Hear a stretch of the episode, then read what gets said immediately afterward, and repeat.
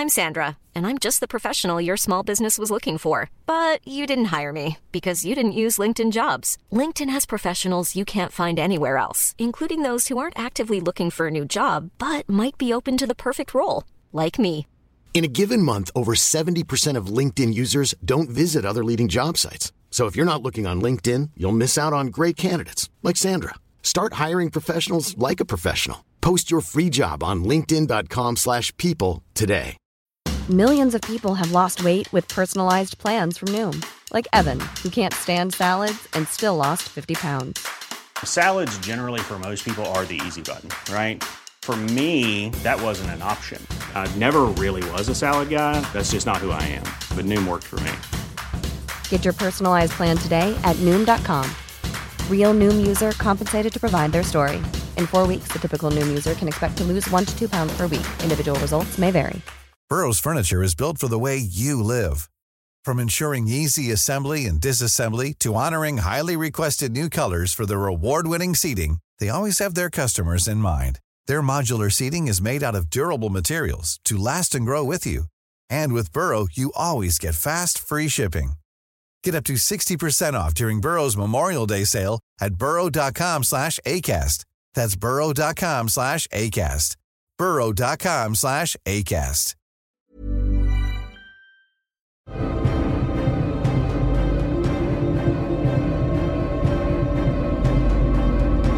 Potsblitz, der Percy Jackson Podcast. Hallo Demigods. Hallo Mele. Hallo Melli. Ich muss einen Rückblick machen auf Kapitel 5, als wir über die Architektur gesprochen haben, die griechische Architektur, die sich durch die Länder zieht, in der man sieht, wann welche Einflüsse und wann die Götter angeblich in welchem Land ähm, gelebt haben. Erinnerst du dich? Mhm, ja. Wer sich nicht erinnert, hört gern nochmal Kapitel 5 an. Wunderschön. Und zwar habe ich da ein bisschen weiter gegoogelt, weil ich es voll interessant fand. Und es ist tatsächlich so, dass man in manchen Ländern ähm, gibt es ja auch so römische Epochen und Renaissance und Barock und so weiter und so fort. Und tatsächlich gibt es manchmal einen Zeitraum, wo man merkt, okay, hier war die griechische Kultur ein bisschen ähm, mehr präsent wie in anderen Zeitaltern quasi. Und ich habe das jetzt noch nicht so Land für Land verglichen, aber ich finde es furchtbar interessant, dass es sowas wirklich auch gibt. Weißt du? Mhm. Ja, und hast du irgendwas ähm, von Deutschland gefunden? Ja, da habe ich als erstes gesucht, tatsächlich. Also, das, ist, das gibt's. Das ist total verrückt irgendwie. Würde mal interessieren, ob man das so über die Länder machen kann und ob es theoretisch dann so eine Zeitlinie gibt, wo die Götter theoretisch wirklich in welchem Jahrhundert wo gewesen sein könnten, weißt du? Mhm. Und welches Gebäude ist jetzt sehr griechisch? So tief war ich jetzt nicht drin. Ah, okay, alles klar. Also ich habe jetzt kein Gebäude äh, speziell gesucht, sondern einfach nach den, ähm, äh, ja, den Zeiträumen, also die, die Jahrhunderte oder so, wo das dann so war.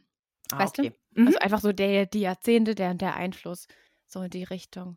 Aber war spannend, dass es sowas wirklich äh, gibt und dass es nicht einfach irgendwie was Fiktives halt ist, was halt reingeschrieben ist, sondern dass man da teilweise wirklich Sachen, wie mit dem Ambrosia. Das Ambrosia dachte ich auch immer so, okay, ja, ist ein Wort halt, ein ausgedachtes Wort. Alle Wörter sind ausgedacht, ne? Aber eben, dass es eine Pflanze ist, was wir ja letzte, äh, letztes Kapitel in der Fragerunde hatten, finde ich auch super spannend. Ja. Super spannend ist auch, wie geht es weiter, nachdem wir Clarice ähm, ein bisschen mit Klowasser haben gurgeln lassen? Wollen wir damit weitermachen? Sehr gerne, denn wir sind jetzt im Kapitel 7. Mein Abendessen löst sich in Rauch auf. Finde ich deprimierend. Ja, natürlich. Hallo? Ich will das essen und nicht irgendwie, ähm, ja, wegschmeißen oder dass es sich in Rauch auflöst. Ist ja logisch. Ja. Na, gucken wir mal, was mit seinem Essen äh, passiert. Ich denke, wir werden es erfahren, wenn das der Kapiteltitel ist, ne? Die Wasserattacke vom letzten Kapitel, die hat sich wohl im Camp ganz schön schnell auch rumgesprochen. Aber Denn egal. schnell. Ja, Also, wenn Annabeth noch triefend vor Wasser ist. Andererseits überleg mal, da gibt es was, zwölf Hütten. Wir wissen von drei, dass sie auf keinen Fall besetzt sind. Da werden nicht so viele Leute auch in diesem Camp sein, oder? oh, weiß nicht. Ich meine, ganz ehrlich, Hütte 11 ist überfüllt. Das sind ganz, ganz viele. Ares Hütte sind ganz, ganz viele. Ja, aber das sind jetzt keine 3000 Leute, wo irgendwie man nichts erfährt, sondern halt so, weiß ich nicht, vielleicht 100, 150, 200 maximal vielleicht. Und da spricht sich das ja schon schnell rum. Also jetzt mal, sagen wir, du bist in einem Sommercamp und da kommt plötzlich eine Fontäne aus dem Klo rausgeschossen und äh, aus dem Raum. Also ich glaube, das spricht sich schon schnell rum. Viele haben das ja bestimmt auch gesehen. Ja, also Ja. kann ich mir schon gut vorstellen, klar. Also 3000 Leute sind da sicher nicht. Ich weiß es Nee. nicht. Habe ich mir aber nie Gedanken gemacht. Ich Nee, ja ich da auch erst, nicht. also beziehungsweise wir sind da ja jetzt erst quasi neu angekommen. Also das ist doch das Letzte, worüber ich mir jetzt Gedanken mache. Ja, das stimmt. Es hat sich aber auf jeden Fall blitzschnell rumgesprochen, denn egal wo sie auftauchen, zeigt man schon mit dem Finger auf sie und ja, faselt was von Klowasser und so Zeugs. Oder sie starren halt einfach nur Annabeth an, weil sie so pitchnass ist. Das kann natürlich auch sein. Ja, das kann auch sein. Das wissen wir nicht, ne? Nee. Aber was wir halt wissen, wir erfahren ein bisschen mehr ähm, über Camp Half-Blood insgesamt, weil Annabeth, triefend nass, wie sie halt jetzt ist, ne, führt uns ein bisschen weiter herum. Wir kommen an einer Schmiede vorbei.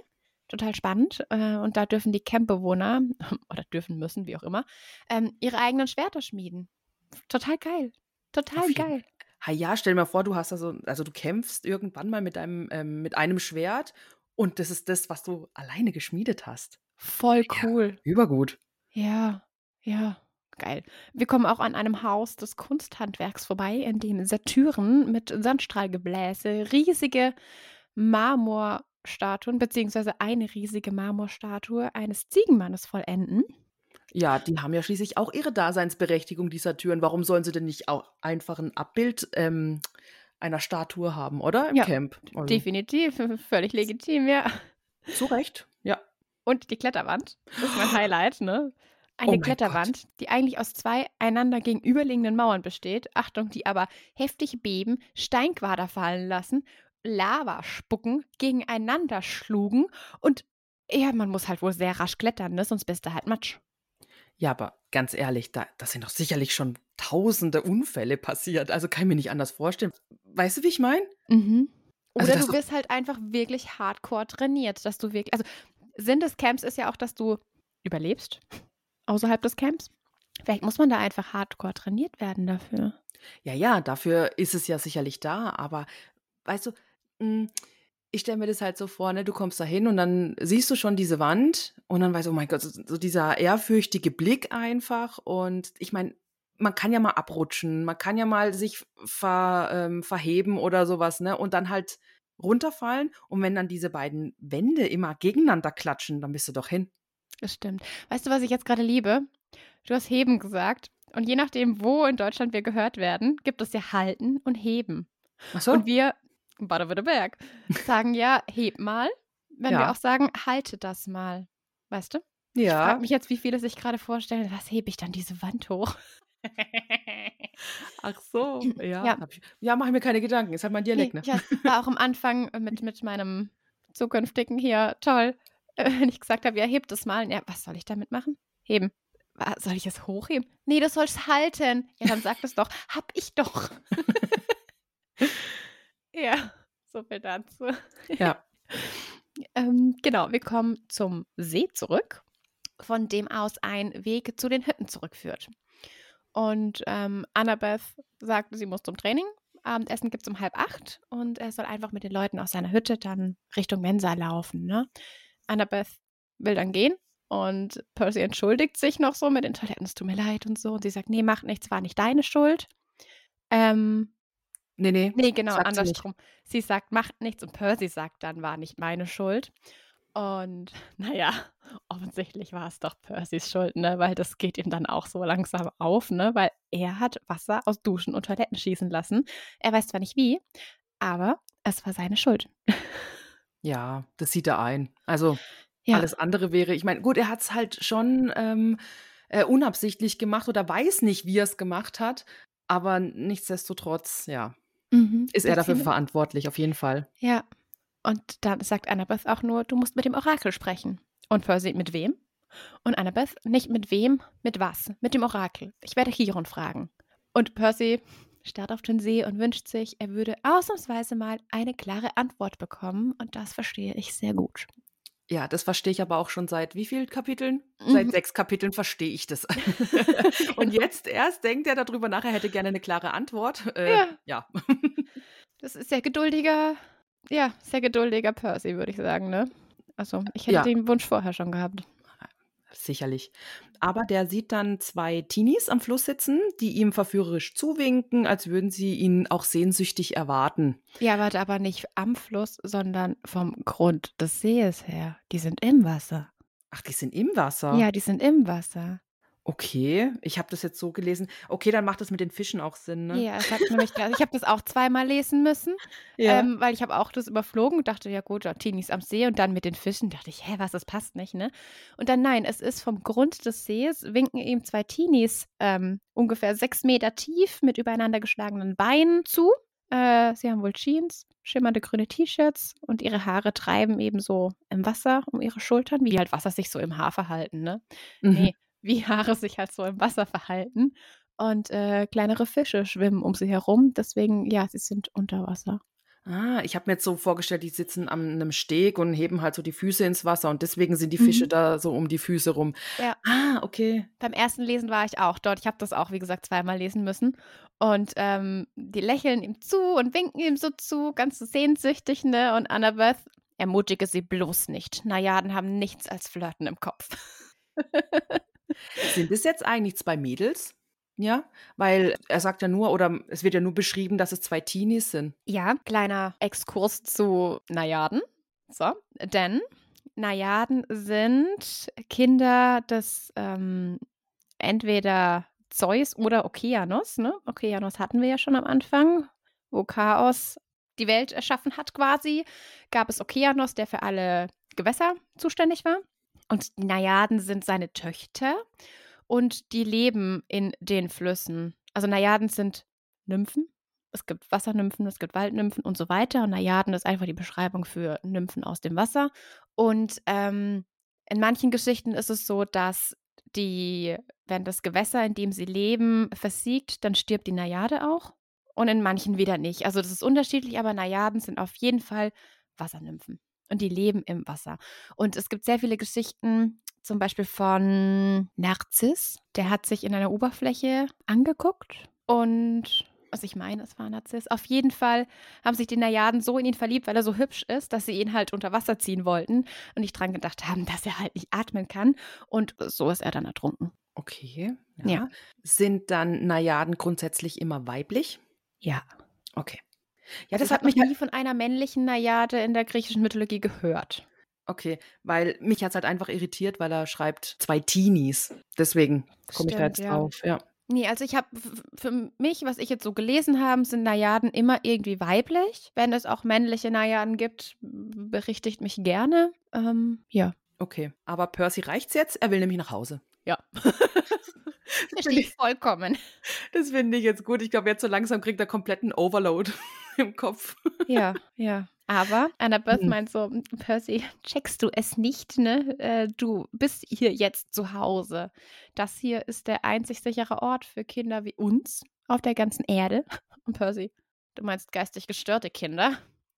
Und sie meint, nein, ich meine menschliche, also nicht nur menschlich, also halb menschlich.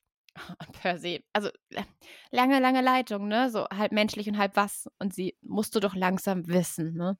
Also der schnellste ist er da gerade nicht. Wobei ich glaube, es ist auch schwierig zu greifen, ne? So insgesamt.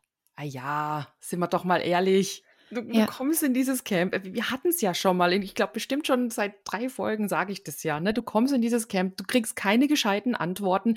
Du versuchst es alles irgendwie zu verarbeiten, ja, und dass du dann irgendwo auf einer Leitung stehst und du nicht mehr runterkommst. Also ja, Mhm. ist ja Ist verständlich. verständlich, ja. Aber machen wir kurz weiter, dass auch alle Hörerinnen und Hörer aufgeklärt sind, ne? Ähm, Percy meint auch so, ja, er hat halt Angst, dass sie recht haben könnte. Und er spürt ein Zittern, wie er es hatte, wenn seine Mama über seinen Vater gesprochen hat, ne? Und Percy sagt, Gott, Halbgott, Groschen ist gefallen, ne? Und Annabeth meinte, ja, dein Vater ist nicht tot, er gehört zu den olympischen Gottheiten. Und Percy, das ist verrückt. Und sie, wirklich. Was haben die alten Götter in den Geschichten gemacht, hm? Sie haben sich verliebt und Kinder mit ihnen gezeugt. Glaubst du, das ist in den letzten Jahrtausenden anders geworden? Finde ich auch eine schöne Beschreibung. Sie haben sich verliebt und Kinder gezeugt. Also ich hätte das jetzt anders beschrieben, aber wir sind ja in einem Kinder- und Jugendroman. Also lassen wir das so stehen. Ja. Percy meint dann, ja, aber es sind doch alles nur, und will wieder Mythen sagen, ne? Dann fällt ihm eben Lateinpferd, ich werde den weiterhin Lateinpferd nennen, ähm, Warnung ein oder eben diese Geschichte, die wir hatten, würde es dir gefallen, als Mythos bezeichnet zu werden und so. Und ähm, Percy fängt an, ja, aber wenn hier alle Halbgötter sind und wir lernen von Annabeth, Demigottheiten oder Halbblut ist die offizielle Bezeichnung. Ja. Er fragt dann nach Annabeths Vater und hat wohl einen wunden Punkt getroffen, weil sie sieht nicht so aus, wie wenn das so ihr Lieblingsthema wäre. Mhm. Aber sie antwortet ja auch genauso wie damals Percy auch, weil er sagt ja, wer ist denn dein Vater? Und sie sagt dann, er ist Professor für amerikanische Geschichte in West Point. Ne, und halt auch so sachlich und so trocken einfach, so wie damals Percy gesagt hat, ja, meine Mama ist Sally Jackson und arbeitet in der Grand Central Station. Ja, das stimmt, ja. Und Percy ist dann auch verwirrt, so wie es, äh, es ist Mensch. Und Annabeth meint dann, glaubst du, nur männliche Gottheiten können irdische Wesen attraktiv finden? Ist schon ein bisschen sexistisch, ne? Ich weiß nicht. Also jetzt natürlich schon irgendwie, aber ich glaube nicht, dass das in irgendeiner Form ähm, so gemeint war von Percy. Ich, ich glaube es einfach nicht. Natürlich kann man jetzt Sexismus vorwerfen, aber der ist so überfordert mit allem. Der Ja, versucht es irgendwie zu greifen, irgendwas. Ja, Verstehst Ich glaube auch nicht, dass das sexistisch gemeint ist, sondern Annabeth ist eine vom Charakter auch ein ganz anderer Typ Mensch als jetzt Percy, weißt du? Ah Ja, und sie ist ja schon so lange in dem Camp Ja. drin. Sie ist ja mit, dem, mit dieser ganzen Thematik komplett vertraut. Er Ja. nicht. Ja. Percy fragt sie dann auch sehr gut, und wer ist deine Mutter? Und sie Hütte 6. Und wir erfahren, dö, dö, dö, Hütte 6, Athene. So, also, Annabeth ist ein Kind der Athene und lebt in Hütte 6. Ja, jetzt weiß ich es auch. Ja. Jetzt weiß ich es auch wieder. Ich war wirklich verwirrt, du. Ja, jetzt. Aber ich Ja, habe dir auch geschrieben, dir. als ich das Kapitel nochmal gelesen hatte, habe ich dir gleich geschrieben, Hütte 6. Ja. Und ich weiß so, was meint sie denn jetzt damit? Ne? Du hattest es vor mir gelesen und für mich war das ja nichts Neues, dass Annabeth Tochter der Athene ist. Ja, aber es ist, ist, bei mir ist dann der Groschen gefallen irgendwie. genau. Athene, die Göttin der Weisheit, der Strategie und des Kampfes, der Künste, des Handwerks und der Handarbeit, sowie ähm, eben Schutzgöttin und Namensgeberin, Spoiler, der Stadt Athen. Ähm, genau. Hätte man sich denken können. Und ähm, in der römischen Mythologie ist ihr Name Minerva. Mhm. Oh, ich Deswegen kenne den Namen, ich kenne den ja, Namen. Deswegen ist Minerva McGonagall auch, ähm, weißt du, so sehr klug und so. Das ist sehr passend, finde ich, ja. Athene fungiert auch als Palast- und Schutzgöttin und war auch oder ist auch Schirmherrin eben der Künste und Wissenschaft und vor allem der Spinner und Weber und andere Handwerke. Es gibt auch eine Story mit ähm, Athene und Arachne. Arachne war eine Weberin, die sehr, sehr gut weben konnte. Und die Menschen haben gesagt, oh mein Gott, Arachne, du webst noch besser als Athene selbst und so. Und du bist bestimmt dankbar für das, was du kannst. Und Arachne hat aber gesagt, nee, ich habe mir das selber beigebracht. Ich habe das nicht von den Göttern. So, Athene war daraufhin halt beleidigt, weil die Götter sind ja schnell beleidigt, wenn sie nicht ihren Respekt bekommen, den sie halt gerne hätten oder den sie für angemessen halten. Und Athene kam dann auf die Erde und hat sich mit Arachne so ein kleines ähm, Webduell geliefert. Und am Ende waren sie gleich auf. Aber Athene war halt ein bisschen ja, verärgert, dass Arachne halt nicht ihr den Respekt gezollt hat und hat sie in eine Spinne verwandelt. Und deswegen ist Arachne auch der Überbegriff für Spinnen. Und der Begriff Arachnophobie, Angst vor Spinnen, sagt dir vielleicht was? Und da Ja. ist ja auch wieder Arachne drinne. Und Spinnen weben ja auch ihre Netze. Verstehst du? Mhm. Und in dem Zusammenhang, also vieles kann man auf Mythologien zurückführen oder andersdrum. Genau. Und Athene war auch, erinnerst du dich ganz am Anfang, wo wir es darüber hatten, dass ähm, Zeus die schwangere Metis gefressen hat? Ja. Und die war ja mit Athene schwanger. Mhm. Und Metis hat sich dann in Zeus quasi aufgelöst und war dann nur noch so ein Gedanken in Zeus. Genau, du erinnerst dich. Ja. Und ähm, Athene kam durch Zeus Kopf raus. Also die ist in seinen Kopf gewandert und hat da ganz viel Lärm gemacht und Zeus hatte ganz krasse Kopfschmerzen und Hephaistos hat Zeus dann ein bisschen den Kopf aufgehämmert und äh, Athene kam da raus und ähm, deswegen ist sie auch so die Verkörperung des Geistes, weil Kopfgeburt. Okay, also ist alles super cringe. Ja, super cringe. Und wir haben auch noch ein Fun Fact zu Athene. Wenn man nach Homer geht, ähm, er hat Athene auch immer so ein bisschen als die Großäugige beschrieben, aber das war mit einem Wort beschrieben, was in der Übersetzung Eule bedeutet. Und die Eule wird auch mit Athen verbunden, also der Stadt Athen. Deswegen gibt es diesen Spruch, ähm, Eulen nach Athen tragen. Dann macht man irgendwas, was total überflüssig ist.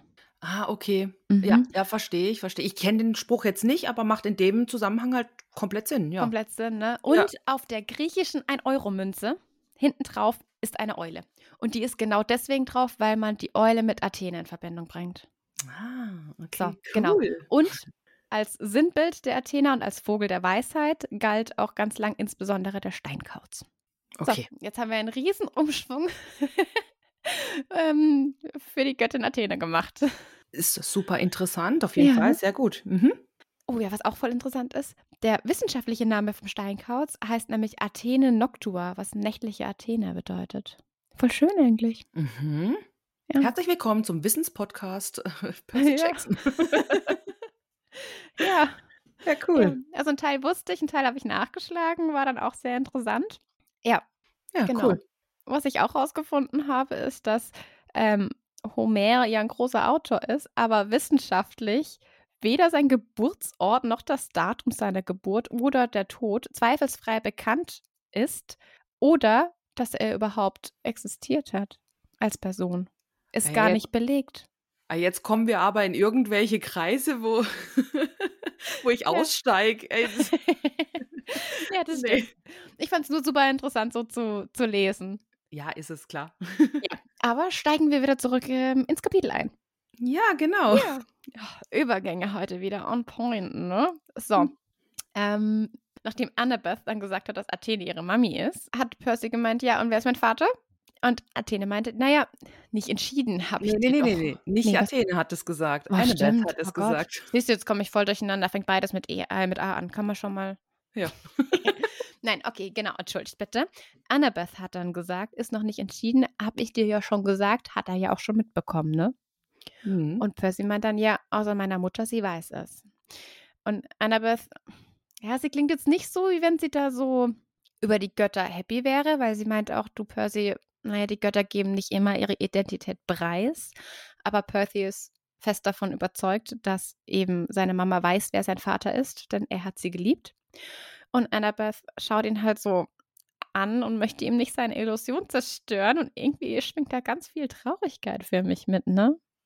Ja, aber ich finde auch Annabeth ist das schon sehr, sehr feinfühlig. Ne? Er, sie gibt, sie gibt ihm jetzt nicht das Gefühl, weil ich glaube halt einfach, dass das in ihrer Situation halt so ist, dass der göttliche Teil ihrer Eltern halt nicht diese Liebe zu ihrem Vater empfindet, wie jetzt Percy meint, dass sein Vater die Liebe zu seiner Mutter empfindet. Hat man das verstanden, was ich ja, damit sagen will? Ich okay, weiß, gut. was du meinst damit, ja. ja. Und ja. dass sie halt da vielleicht ähm, das auch auf seine Situation projizieren kann, vielleicht auch erfahrungstechnisch, weil halt es vielen anderen Kindern im Camp auch so geht. Und sie ihm halt jetzt einfach, wie du vorhin ja auch schon gesagt hattest, oder es auch im Buch steht, ähm, dass sie ihm die Illusion von dieser Liebe jetzt halt auch nicht wirklich nehmen will. Ne? Mhm. Und es halt aber wirklich gut macht, finde ich. Wie gesagt, sie ist wirklich feinfühlig, was das anbelangt und macht ihm die Vorstellung auch nicht kaputt und erklärt, dass sein Vater ihm halt jetzt einfach auch ein Zeichen geben muss, durch das er ihn als Sohn anerkennt. Und manchmal passiert's, manchmal passiert's aber auch nicht, weil die Götter viel zu tun haben und einfach sich nicht für ihre Kinder interessieren. Ja, der Satz, wir sind ihnen egal. Voll traurig, ey. Ja. Also, ganz, ganz traurig. Und Percy denkt auch eben an die ja, ganzen Teenies in Hütte, was war es jetzt, elf? Genau. Elf. Die eben mürrisch und deprimiert aussehen. Und klar, wenn dieser, diese Du bist mein Kind-Moment, wenn der nicht kommt, dann wäre ich auch einfach mürrisch und deprimiert und, und alles. Weil überleg mal, du bist ein, ein Halbgott, deine sterbliche Seite, da kannst du nicht bleiben, weil du von Ungeheuern gejagt wirst, die dich töten wollen und auch deine deine Familie in Gefahr bringen. Im besten mhm. Fall, wenn du halt nicht so wie Annabeth mit deinem Elternteil nicht so gut klarkommst. Und dann sitzt du in dieser Hütte fest, Und der Teil, von dem du weißt, okay, der ist da, bekennt sich nicht zu dir. Mhm. Und es ist dann auch noch so ein übermächtiger Teil. Aber wir müssen gar nicht so weit gehen, denn Percy sagt auch, ja, kennt er irgendwie, an der Yancey Academy war es auch so, dass einfach die reichen Eltern ihre Kinder in Internate abgeschoben haben. Ja. Was jetzt nicht heißen soll, dass Eltern, die ihre Kinder ins Internat geben, ihre Kinder abschieben wollen, ne? Aber auf der Yancey Academy war es wohl so. Ja, manchmal erkennt man da ja auch so ein gesellschaftliches Muster, ne? Und auf das spricht er ja jetzt an. Es ist Mhm. natürlich nicht jedes einzelne Kind oder sowas, aber ja. Ja. Er fragt dann auch, ob er jetzt für den Rest seines Lebens im Camp festsitzt. Und Annabeth antwortet aber, dass es halt auch ganz drauf ankommt. Und dann, das fand ich, diese Information fand ich eigentlich relativ spannend, denn wenn er jetzt ein Sohn von Aphrodite oder Demeter ist, dann ist er wahrscheinlich nicht sehr mächtig. Also wird er von den Ungeheuern da draußen eher ignoriert. Ja, hm, finde ich jetzt auch. Hm, okay. Und da reichen dann wahrscheinlich so ein paar Monate Training im Camp. Und den Rest des Jahres verbringen die Kinder dann in der Welt von den Sterblichen. Mhm. Oder für andere hingegen ist es halt dann zu gefährlich. Und jetzt kommt etwas, was ich nicht ganz so verstehe. Und zwar, bis sie dann so 10, 11 sind, ist alles noch safe. Da interessieren sich die Ungeheuer gar nicht für die. Aber dann immer mehr, warum? War, weil sie dann mächtiger werden oder? Ja, Ah, weil okay. die ähm, eben bis 10, 11, bis dann so diese ganze, oh, ja, pubertäre Entwicklung losgeht quasi. Ähm, je älter die werden, umso mehr, ich glaube, es kommt in den späteren Büchern noch, umso mehr ähm, strömen die halt irgendwie, hallo, hier bin ich, für die Ungeheuer aus und die jagen die dann. Okay, oder entwickeln ihre Kräfte dann Ja, in dem Alter dann eher? noch, ja, Okay. genau. Okay. Das ist okay. halt eben, warum sie auch sagt, wenn du eben zu weniger mächtigen Gottheiten gehörst, hast du vielleicht auch generell einfach weniger mächtige Kräfte, ne? Mhm. Und hint, hint, also es tut mir leid, wer es jetzt immer noch nicht verstanden hat, ne? Percy gehört wohl zu den Mächtigeren. Sprich, die Ungeheuer finden ihn halt besonders ähm, anziehend, quasi. Mhm. Aber jetzt muss ich trotzdem auch noch mal etwas loswerden. Und zwar, das ist ja bekannt. Das ist ja den Ungeheuern bekannt. Das ist denjenigen bekannt, die die Ungeheuer losschicken. Und warum tun die das dann nicht einfach im Keim ersticken und bringen die als Kinder um? Also um Gottes Willen bitte nicht falsch verstehen, ja, das ist ganz furchtbar. Aber die wissen ja, dass die irgendwelche Kräfte entwickeln. Ob jetzt von Aphrodite oder Demeter, also so gut wie nicht so mächtig, oder halt von den mächtigen drei, das hatten wir ja auch schon. Ist ja völlig egal. Warum werden die dann nicht gleich als Kind schon um die Ecke gebracht? Naja, wenn die da halt noch keine Kräfte haben und dann werden die nicht wahrgenommen. Wenn die Ungeheuer nur wirklich anhand von den Kräften die lokalisieren können, weißt du? Also die wissen ja jetzt nicht, oh, Percy ist ja auf die Welt gekommen, in zwölf Jahren ist der dann da und da, deswegen äh, ersticke ich ihn gleich mit dem Kissen. Gott, die Vorstellung, Entschuldigung. Ähm, sondern die, die Ungeheuer nehmen die ja erst wahr, wenn sie eben quasi ihre Mächte haben, wahrnehmen. Klar hast du das immer, die, diese Legasthenie, die dann in ihn brodelt und so weiter und so fort, aber diese Momente, wo er eben jetzt zum Beispiel Mrs. Dodds in Sand aufgelöst hat oder im Brunnen Nancy Popofett durch die Gegend geschleudert hat oder beziehungsweise Nancy in den Brunnen geschleudert hat, das sind so die Momente, da sind seine Kräfte quasi das erste Mal wirklich so zum Vorschein gekommen. Kann man das dann so ein bisschen vergleichen mit der Spur von Harry Potter? Weißt du, diese Spurgeschichte Harry Potter? Ja, wenn du es so möchtest, ja. Okay, gut. Nur ja. vielleicht ein bisschen besser lokalisiert als in Harry Potter. Ja, Ähm, aber ja, doch. okay. Das ist jetzt gut, weil ich, äh, das haben die ZuhörerInnen jetzt nicht gesehen, aber bei mir ist gerade eine Wahnsinnsglühbirne aufgegangen. Ne? Ja, ich das halt habe ich gesehen. Ja, Das war wunderschön. Ja, weil, ah ja, okay, natürlich. Und dann Mhm. habe ich das, ja, ja, dann macht das alles Sinn, weil ich Ja. habe nur gedacht, hä, die können das doch im Prinzip das Problem im Endeffekt gleich lösen. Aber wenn die Ungeheuer die natürlich vorher noch nicht wahrnehmen und es dann erst mit 10, 11 passiert, ja, dann macht Sinn. Dankeschön. Ja, Gerne sehr gut. Ja. Mhm. Du deine Glühbirne auch erleuchten, was Aphrodite und Demeter angeht. Unbedingt, unbedingt. Ich habe nämlich auch noch zu Demeter ein Fun Fact. Okay, hau ihn erst raus. du. Nein, erst Achso, du. okay, darf ich erst mal. Okay, gut, wunderbar. Also, Demeter, das finde ich geil. Eine Übersetzung ist auch einfach, also Demeter, Demetra oder Deo. Deo, geil. Ja, ähm, ist eben in der griechischen Mythologie eine Muttergöttin und ist zuständig eben auch für die Fruchtbarkeit der Erde, Getreide und Saat. Also alles, was so ein bisschen mit Landwirtschaft zu tun hat. Mhm. ihre Tochter Persephone wurde irgendwann von Hades entführt. Weil Hades dachte sich, oh, ich bin so einsam hier unten. Ach, guck mal, Persephone. Ach, die gefällt mir. Ach, die entführe ich. So. Zeus ist der Vater von Persephone. Der hat Hades geholfen. Und Persephone war dann in der Unterwelt. Und es ist so, in der Unterwelt gilt auch generell in vielen Mythologien und auch in der griechischen ja, Gesellschaft, ähm, also in der alten zumindest, wenn du bei jemandem zu Gast bist und du, du isst bei dem was, erkennst du seine Gastfreundschaft an. So, Persephone war in der Unterwelt, hat diese Gastfreundschaft, Anführungszeichen, nicht anerkannt, natürlich, und hat halt auch nichts gegessen. So, sie muss ja nichts essen, weil Gottheiten, aber ist halt trotzdem auch unangenehm, wenn du nichts isst. Ne? Demeter hat währenddessen auf der Erde sehr viel gewütet und war traurig und hat die Leute eben verhungern lassen, weil sie hat gesagt, nö, es gibt jetzt eine Dürre, es wächst nichts mehr, bis ich meine Tochter habe. Die Menschen haben dann halt eben Zeus angebetet und Zeus hat es dann so mitbekommen hat sich so seinen Kreis geschlossen und im Endeffekt ist Hermes losgezogen und hat ähm, Persephone in der Unterwelt gefunden und hat dann gesagt, jo, du hier wieder zurück, ähm, ob sie was gegessen hat in der Unterwelt. Und Persephone hat einen Granatapfel gegessen oder ein Drittel eines Granatapfels. Und Hades hat sich schon gefreut, so, yay, sie hat was gegessen, ne? sie muss hier bleiben. Persephone war dann auch schon so lange in der Unterwelt, dass sie so halb glücklich, halb traurig darüber war, dass sie nicht mehr hier bleiben muss. Und lange Rede, Persephone hat sich dann in Hades verliebt. Wir nennen jetzt es Liebe, manche würden sagen Stockholm-Syndrom, ne? Aber nennen wir es, sie hat sich darin verliebt, äh, in Hades verliebt, ist ein bisschen erwachsener geworden und so weiter und so fort. Sie wurde ja auch gut behandelt von Hades.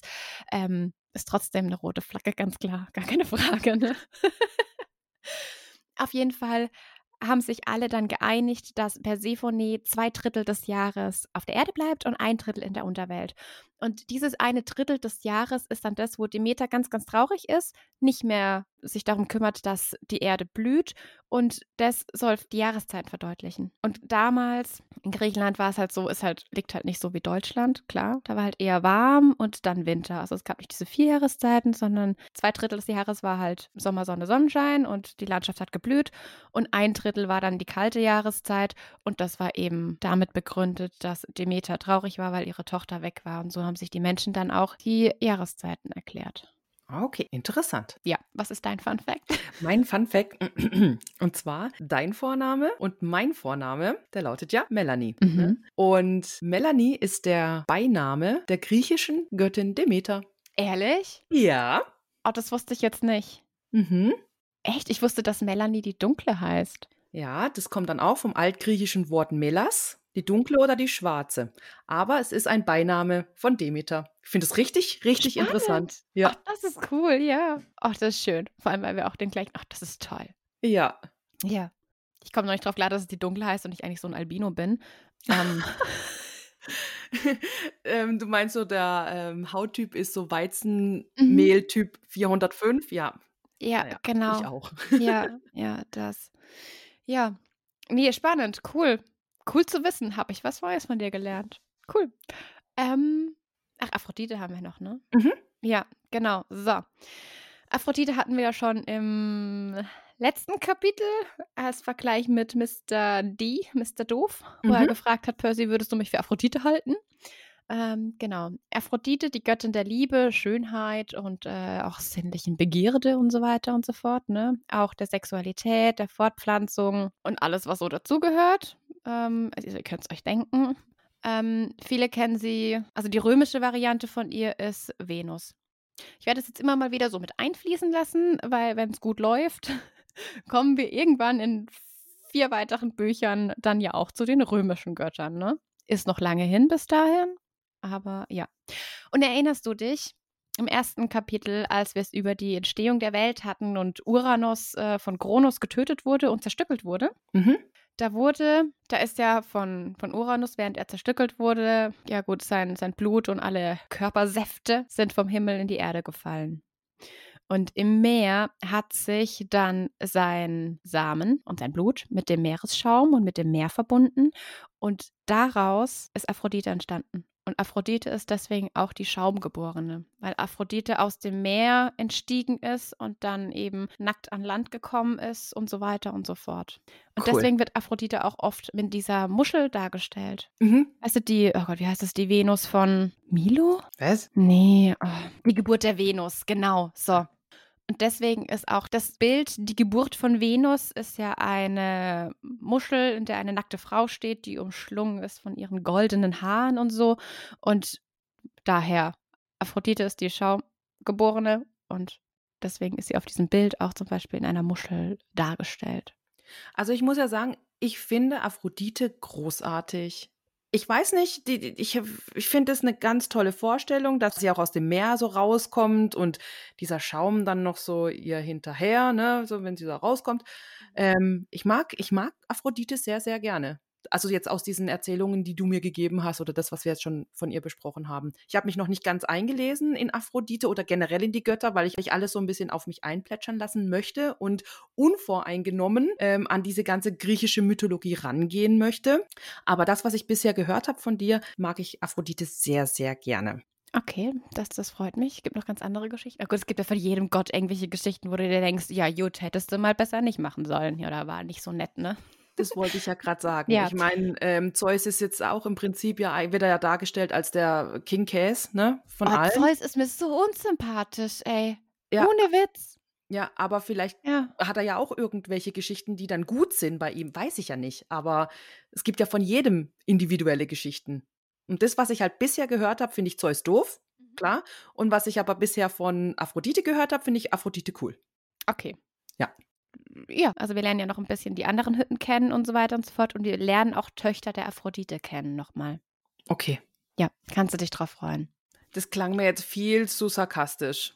War nicht sarkastisch gemeint. Echt nicht null. Ich Okay. finde diese, die Töchter der Aphrodite, ähm, weil gerade weil sie jetzt hier auch sagt, du bist nicht besonders mächtig und so weiter, in anderen Reihen kommt es noch drin vor und ich finde die gar nicht so unmächtig mit dem, was sie können. Also es ist jetzt nicht dieses, oh, ich schwinge ein Schwert mächtig. Es ist eine andere Art von mächtig, aber auch total cool. Mhm. Okay, ja. Dann, ich bin sehr, sehr gespannt. Und wie gesagt, ich bin ähm, aktuell Fan von Aphrodite. Ja, dann sind wir gespannt, was noch so für Götter kommen, von denen du dann Fan bist, ne? Mhm. Ja. Ich finde es auch super spannend, das so dich zu erleben, wie du das dann so nochmal entdeckst, ne? Ja. Ja. Weiß ich, wie Max sich gefühlt hat mit Ramon. Grüße. Grüße gehen raus an den Tolkien-Podcast, über den wir uns kennengelernt haben. Ja. Der Beginn unserer Love Story. Ja, ja, eine wunderschöne Love Story. Ja. Mele war der erste Mensch, den ich von dort ähm, live getroffen habe. Mhm. Und es war eigentlich schon, also Liebe auf den ersten Blick, oder? Ja, das war Arsch auf Eimer. Ja. Ja. Weil ich muss gerade überlegen, ich glaube, warte, die müssten Datum nachgucken. Ich weiß gerade nicht, ob ich Ramon vor dir getroffen habe oder nicht. Das weiß ich nicht. Lasse ich das drin? Schneide ich das raus? Nee, ich lasse das alles drin. Gut, vielen Dank für diesen Exkurs dieser beiden Göttinnen. Das ähm, war jetzt sehr, sehr spannend zu hören. Ähm, aber, ja, wie kommen wir jetzt da wieder hin, ne? Ja, wie finden wir den Bogen? Stellt euch einfach vor, wir haben eine super krasse Einleitung gemacht und bam, bam, bam und wir sind wieder im Gespräch von Percy und ähm, Annabeth und erfahren gerade, dass wir außerhalb des Camps nicht überleben würden wahrscheinlich. Und Annabeth erzählt uns auch, dass ähm, manche eben gar nicht wissen, dass sie Demigottheiten sind und äh, einfach ganz normal weiterleben können und meint auch so, glaub mir, ich könnte dir Namen nennen, die du längst kennst. Das ist so, der Star ist ein Demigod und der und der und der, weißt du? Ja. So, das war mal, hat mein Kopf dann gemacht. Ja, klar. Aber wir können nachher mal überlegen, welche Stars so Halbgötter werden. Aber wir müssen dann schon 2005 auch bleiben. Weil es ist ja von 2005. Kann ich nicht. Kann ich nicht, Kann fällt ich mir nicht. niemand ein. Ah, Mir ah. auch nicht. Nee. Ähm, und es ist auch übrigens eine Frage. Also ah, okay, gut. Okay, da springen wir nachher hin. Ja. Gut, dann machen wir einfach weiter. Okay.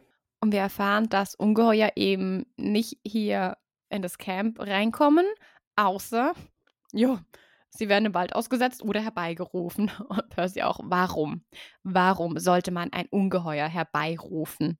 Und Annabeth, ja, zu Trainingskämpfen oder um anderen eins auszuwischen. Was?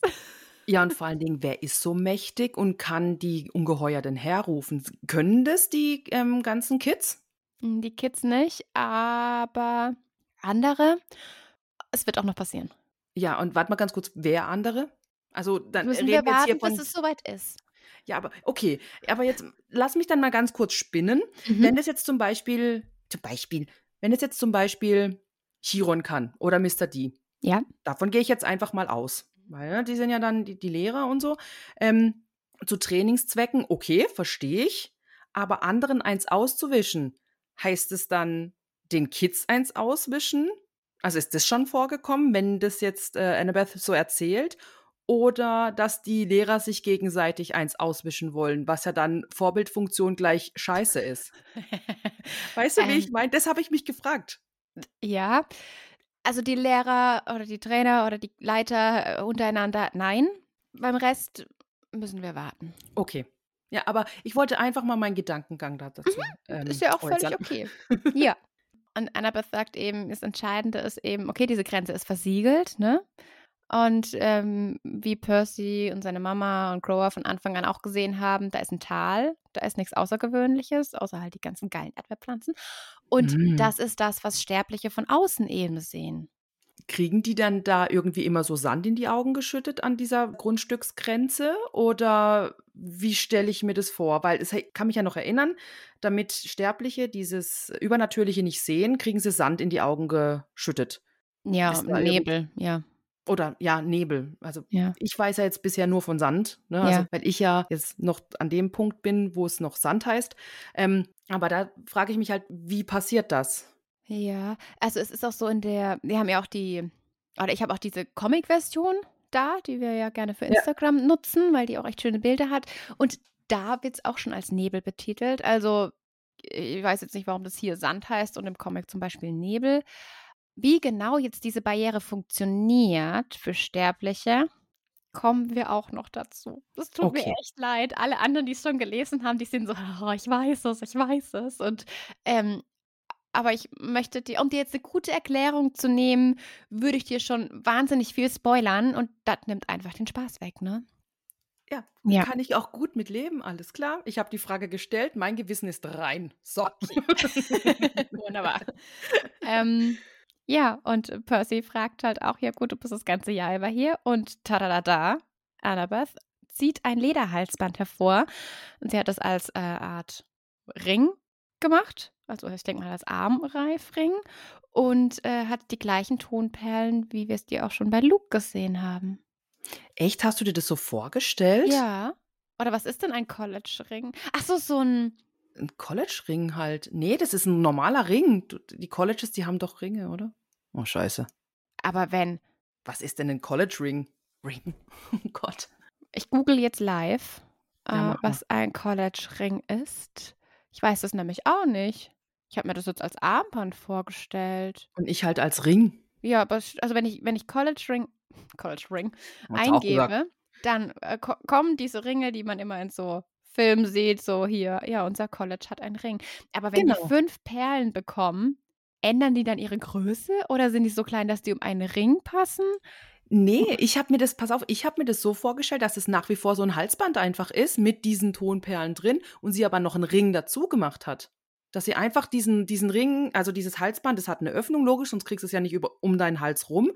Und dann hat sie da einfach noch einen Ring eingefädelt. Ah, Verstehst du? ja, ja, okay, verstehe. So habe ich mir das Mhm. vorgestellt. Mhm.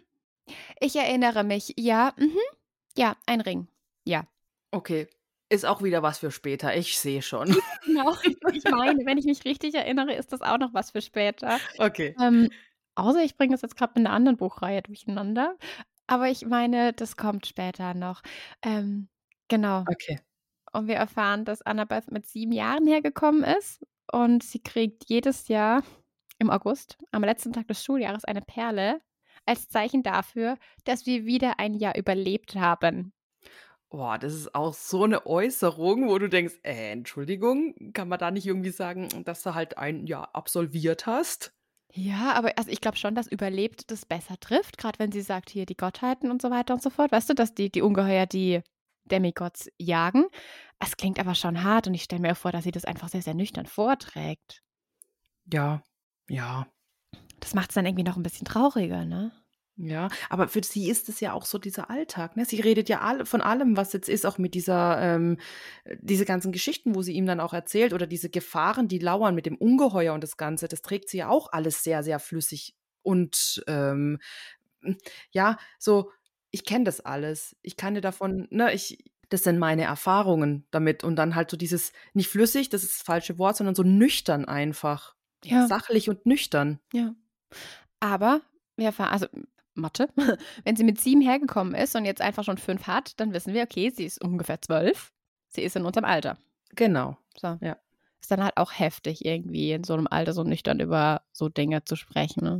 Ja, wobei dieser Ring vielleicht auch noch für ein Jahr steht. Kann das Mhm. vielleicht sein? Weißt Das du, also jetzt Perlen, jetzt hat sie fünf Jahre und dann hat sie noch einen Ring. Also irgendeine Bedeutung muss er haben, sonst wird es nicht thematisiert sein. So. Ja, aber kein Ja. Okay. Oh, vielleicht irgendeine, irgendeine Aufgabe. Nee, Aufgabe, sie ist ja noch nicht zu einer Aufgabe gekommen, ne? Besondere Leistungen, keine Ahnung. Die Athene, die ist ja hier ähm, die Elite-Geschichte und kann mir gut vorstellen, dass sie da irgendwas ganz toll gemacht hat oder so, keine Ahnung. Dann be be behalt ihr das einfach mal so. Okay, alles klar. Gut. genau. Wir erfahren eben auch, dass sie schon länger dort ist als die meisten Tutoren, ne? Ähm, und Percy fragt eben auch so, ja, warum bist du so früh da? Und sie sagt, ja, das geht dich nichts an. Ach, da ist halt eine, eine Grenze dann erreicht, oder was? Also ich weiß ja nicht. Ähm, sie darf alles wissen, sie will ja auch alles wissen und so, aber wenn er dann persönliche Fragen stellt, dann ist nicht mehr okay, oder was? Ja, ja, da ist dann die Grenze, ne? Und Percy ist Mhm. dann auch ein bisschen, ja, schon auch betroffen davon, ne? Und meint dann auch so, ja, also wenn ich wollte, wenn ich wollte, also wenn ich wollte, könnte ich auch einfach von hier wieder weggehen, ne? Und ähm, sie sagt dann auch so, nee, es wäre Selbstmord, aber wäre möglich eben, wenn Lateinpferd oder Mr. Doof es erlauben würden. Wir müssen diese Namen etablieren. Ja.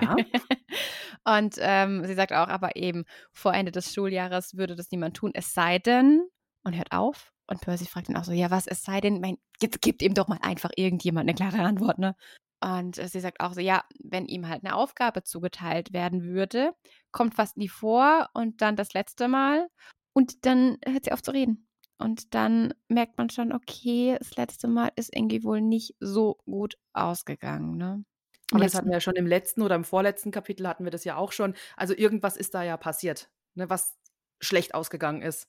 Vielleicht ist da jemand gestorben oder sowas. Ich, also ich komme gerade nicht drauf. Ich versuche dann auch immer ein bisschen in meinem Kopf nachzuforschen, weil ne, Film und ähm, Buch brauchen wir nicht di- diskutieren, aber im Film oder so, aber ich komme nicht drauf. Ich komme nicht drauf. Ich weiß nicht, was das mit dieser letzten Aufgabe auf sich hat. Ich weiß es nicht.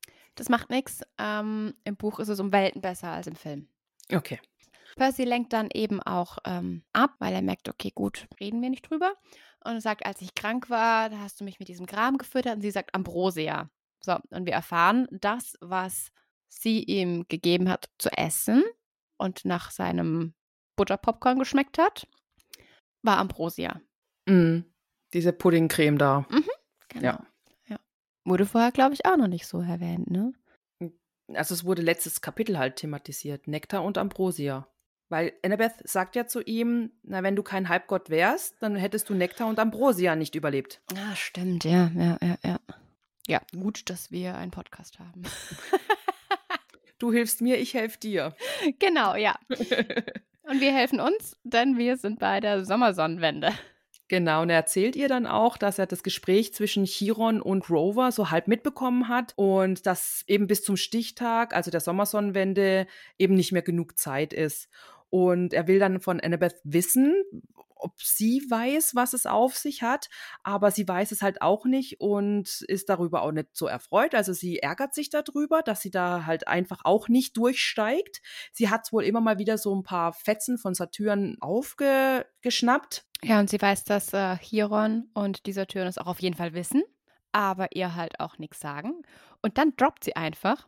Irgendwas ist auf dem Olymp passiert. Irgendwas Großes. Als ich zuletzt da war, wirkte aber alles normal. Und was? Du warst auf dem Olymp? Ne? Ja! Und dann ganz random, ja, einige von uns Ganzjährigen, also Luke, Clarice und ich und noch ein paar andere. Wir waren bei der Wintersonnenwende da, haben eine kleine Exkursion gemacht, da halten die Gottheiten immer ihren jährlichen Rat und so weiter, wie wenn so, es ist halt der Olymp, weißt du? Mhm. So, der Olymp. Und sie, ja, wir waren da. Ja, das ist, also dass das auf dem Lehrplan steht, dass sie den Olymp besuchen. Ich finde das mega krass. Aber auf der anderen Seite, was ich dann auch wieder so gedacht habe, äh, da treffen die doch auf ihre Eltern, oder? Ja. Aha. Und reden die dann nicht mit den Eltern?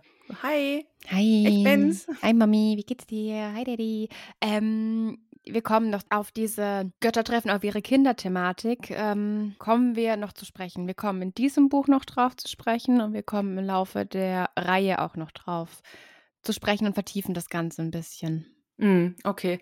Ich merke schon, das alles wird hier oder ganz viele Themen werden jetzt halt einfach so angeteasert, ja, wo du dann später halt erst verstehst, warum oder mehr Informationen kriegst und so. Und ja, ich glaube, ich muss mich einfach auch mit meiner Fragerei ein bisschen zurückhalten. Nee, stell die Fragen, alles gut. Aber ich finde es toll, dass viele Sachen, die einfach jetzt schon ein bisschen so eben angeteasert werden, später nochmal aufgegriffen werden und man dann so einen Bogen hat oder man dann irgendwie 15 Kapitel später so, oh, oh Gott, ja, das war das und das, weißt du? Die sogenannten Aha-Momente. Genau, ja. genau. Ja. Ja, ne, cool. Okay, Ja. weiß ich Bescheid, danke. Percy Mhm. bekommt auch gleich einen Aha-Moment, weil, naja, gut, ihr wart auf dem Olymp, ne? Wie kommt ihr denn dorthin? Wo ist der? Und sie, naja, mit der Long Island Bahn natürlich. Du steigst an der Penn Station aus, Empire State Building, Sonderfahrstuhl in den 600. Stock und guckt ihn dann an. So, Müsstest du wissen, so, du bist doch aus New York, oder? Und er, ja. Und dachte sich so, naja, meines Wissens hat das Empire State Building aber nur 102 Stockwerke. Aber ja, red weiter, ne? Ich, ich sag's jetzt mal lieber nicht. Ich Ja, häng jetzt genau. mal nicht den Klugscheißer raus. Ja. Und Annabeth sagt dann auch, dass äh, gleich nach ihrem Besuch das Wetter ganz komisch wurde, als wären die Gottheiten in Streit geraten. Hint, hint, hint, wir haben so einen Moment. Erinnerst du dich in Kapitel 1, als die Wettergeschichte auch komisch war und du gemeint hast, ja, der Klimawandel gab es da schon und ähm, Percy gesagt hat, er nimmt komische Wetterphänomene wahr? Mhm. Das.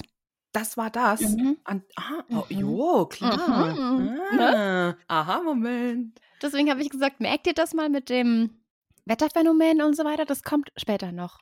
Ja, und da, wir sind jetzt bei später. Ah, okay. Ja, cool. Ja, okay, Ja. das habe ich tatsächlich nicht miteinander in Verbindung gebracht, weil es ist ja immer mal wieder, dass in New York oder halt dort diese, dieses Donner und so weiter ist. Ne? Er hat ja im ersten Kapitel auch gesagt, dass ähm, das Wetter immer mal wieder verrückt spielt. Ne? Deswegen. Und dann. Aber erst seit kurzem. Das Wetter spielt seit kurzem erst immer mal wieder verrückt. mhm. Und das ist eben das, das hängt damit zusammen. Das hat damit begonnen, Mhm. als an der Wintersommerwende In der irgendwas Wintersonnenwende, passierte. genau. Was habe ich gerade gesagt? Wintersommerwende.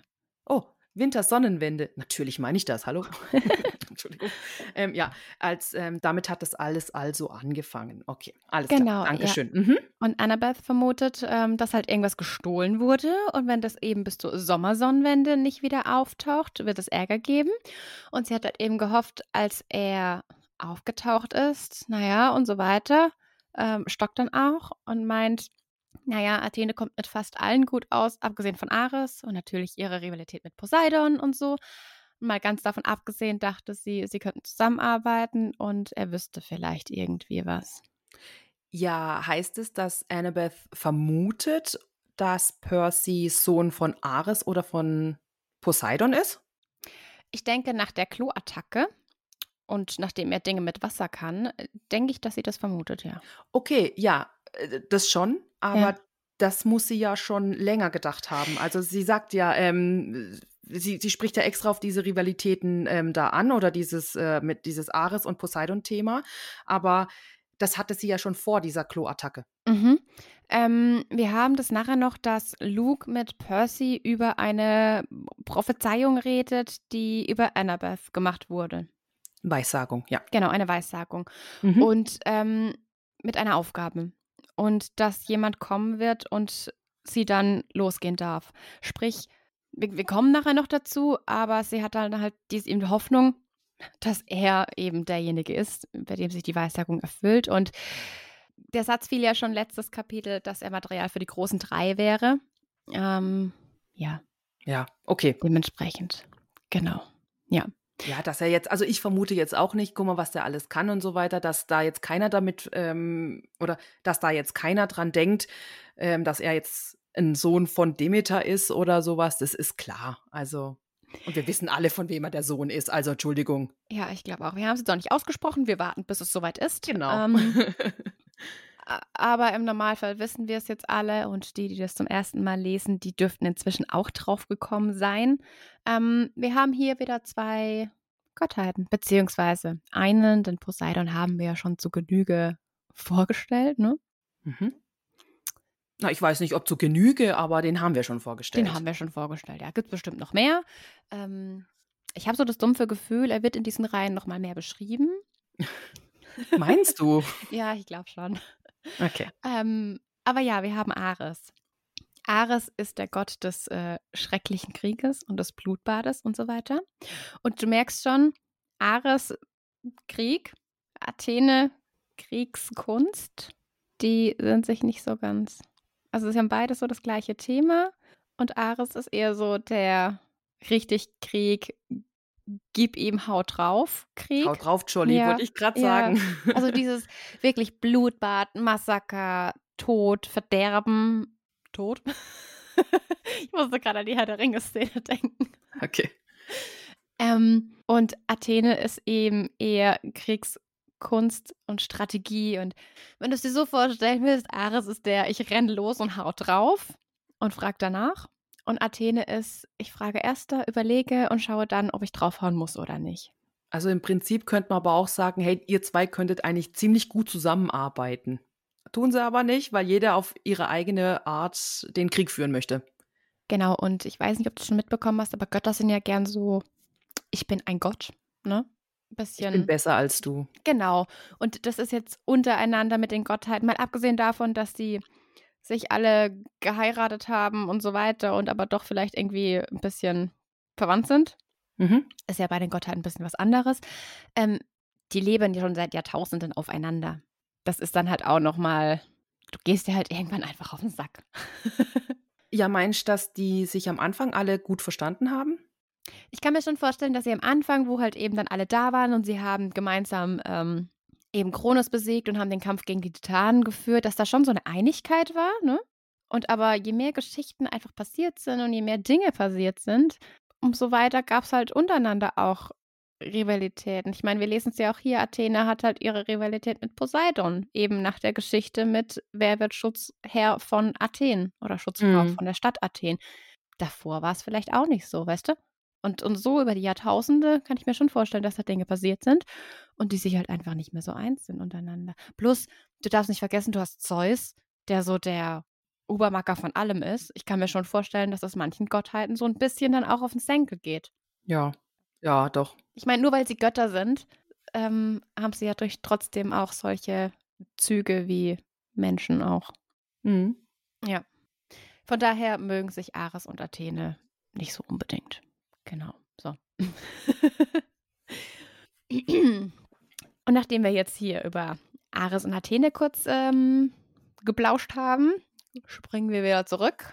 Denn Percy ist einfach müde, hungrig und überfordert und einfach nicht in der Lage, um noch irgendwelche weiteren Fragen zu stellen. Und deswegen sagt er auch gar nicht viel dazu.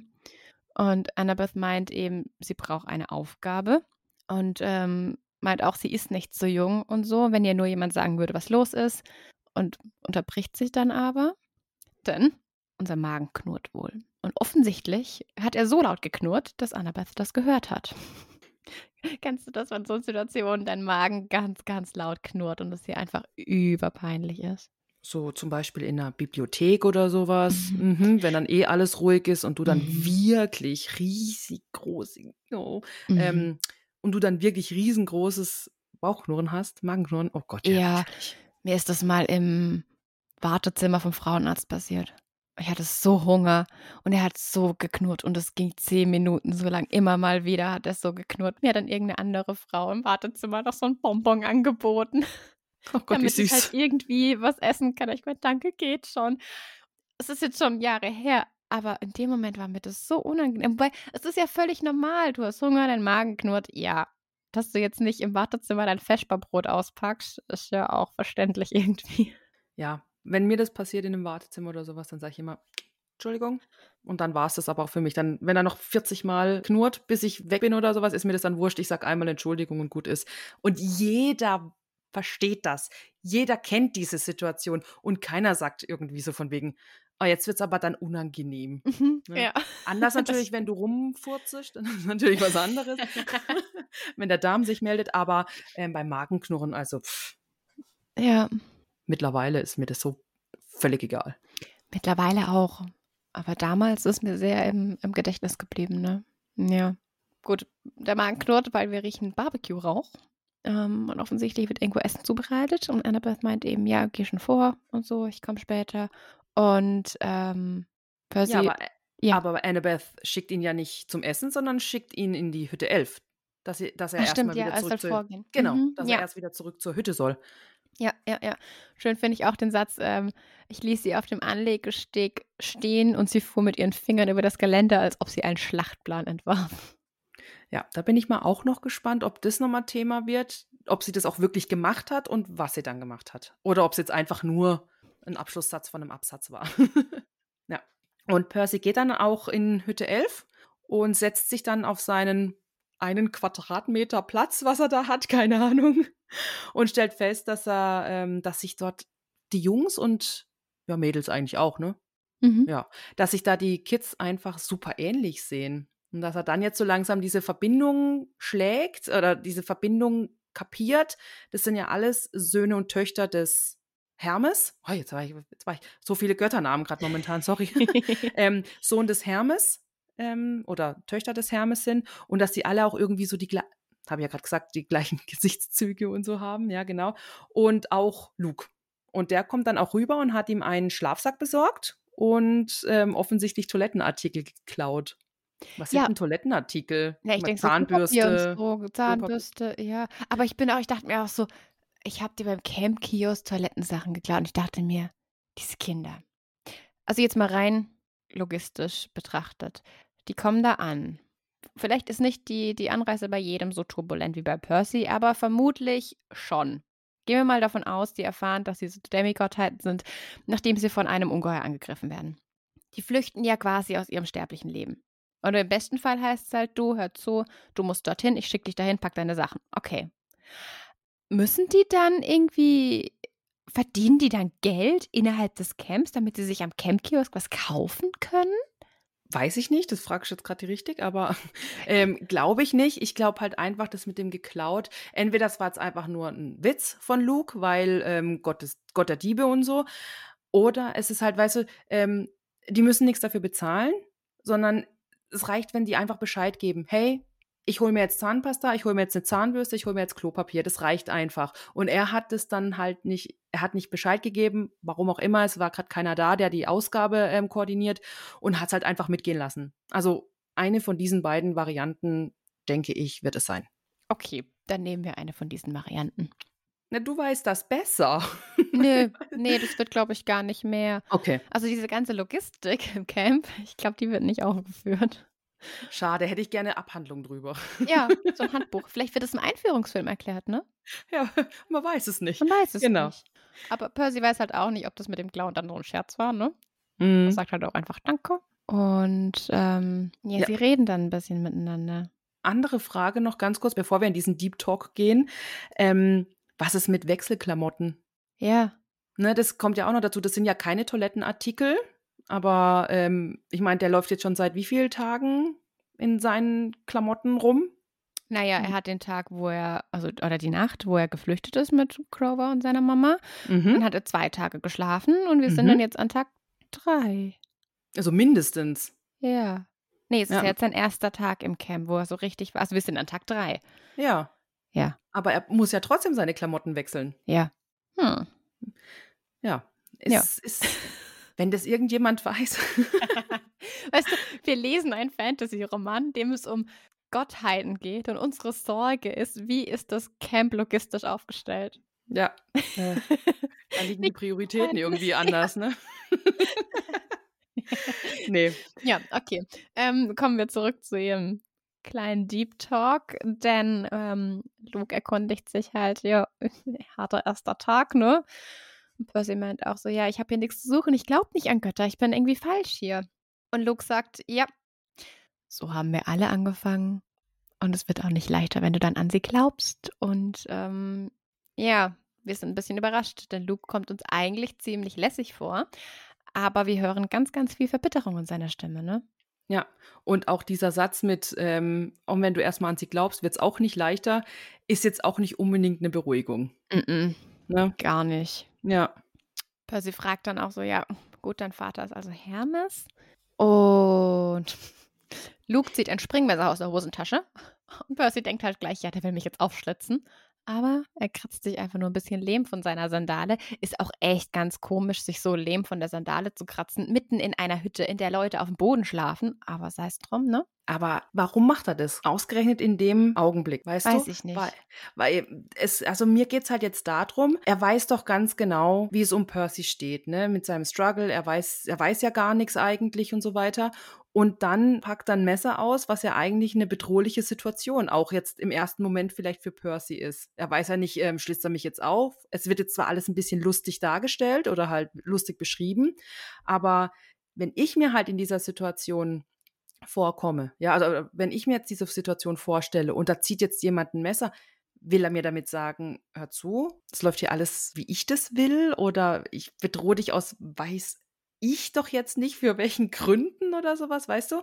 Er ist doch, hatten wir auch schon zu tausendfach. Er ist so überfordert, er weiß gar nichts. Er, also diese, diese, diese Gedankengänge, wo Percy da haben könnte, könnte, weil ich, wir wissen es ja nicht.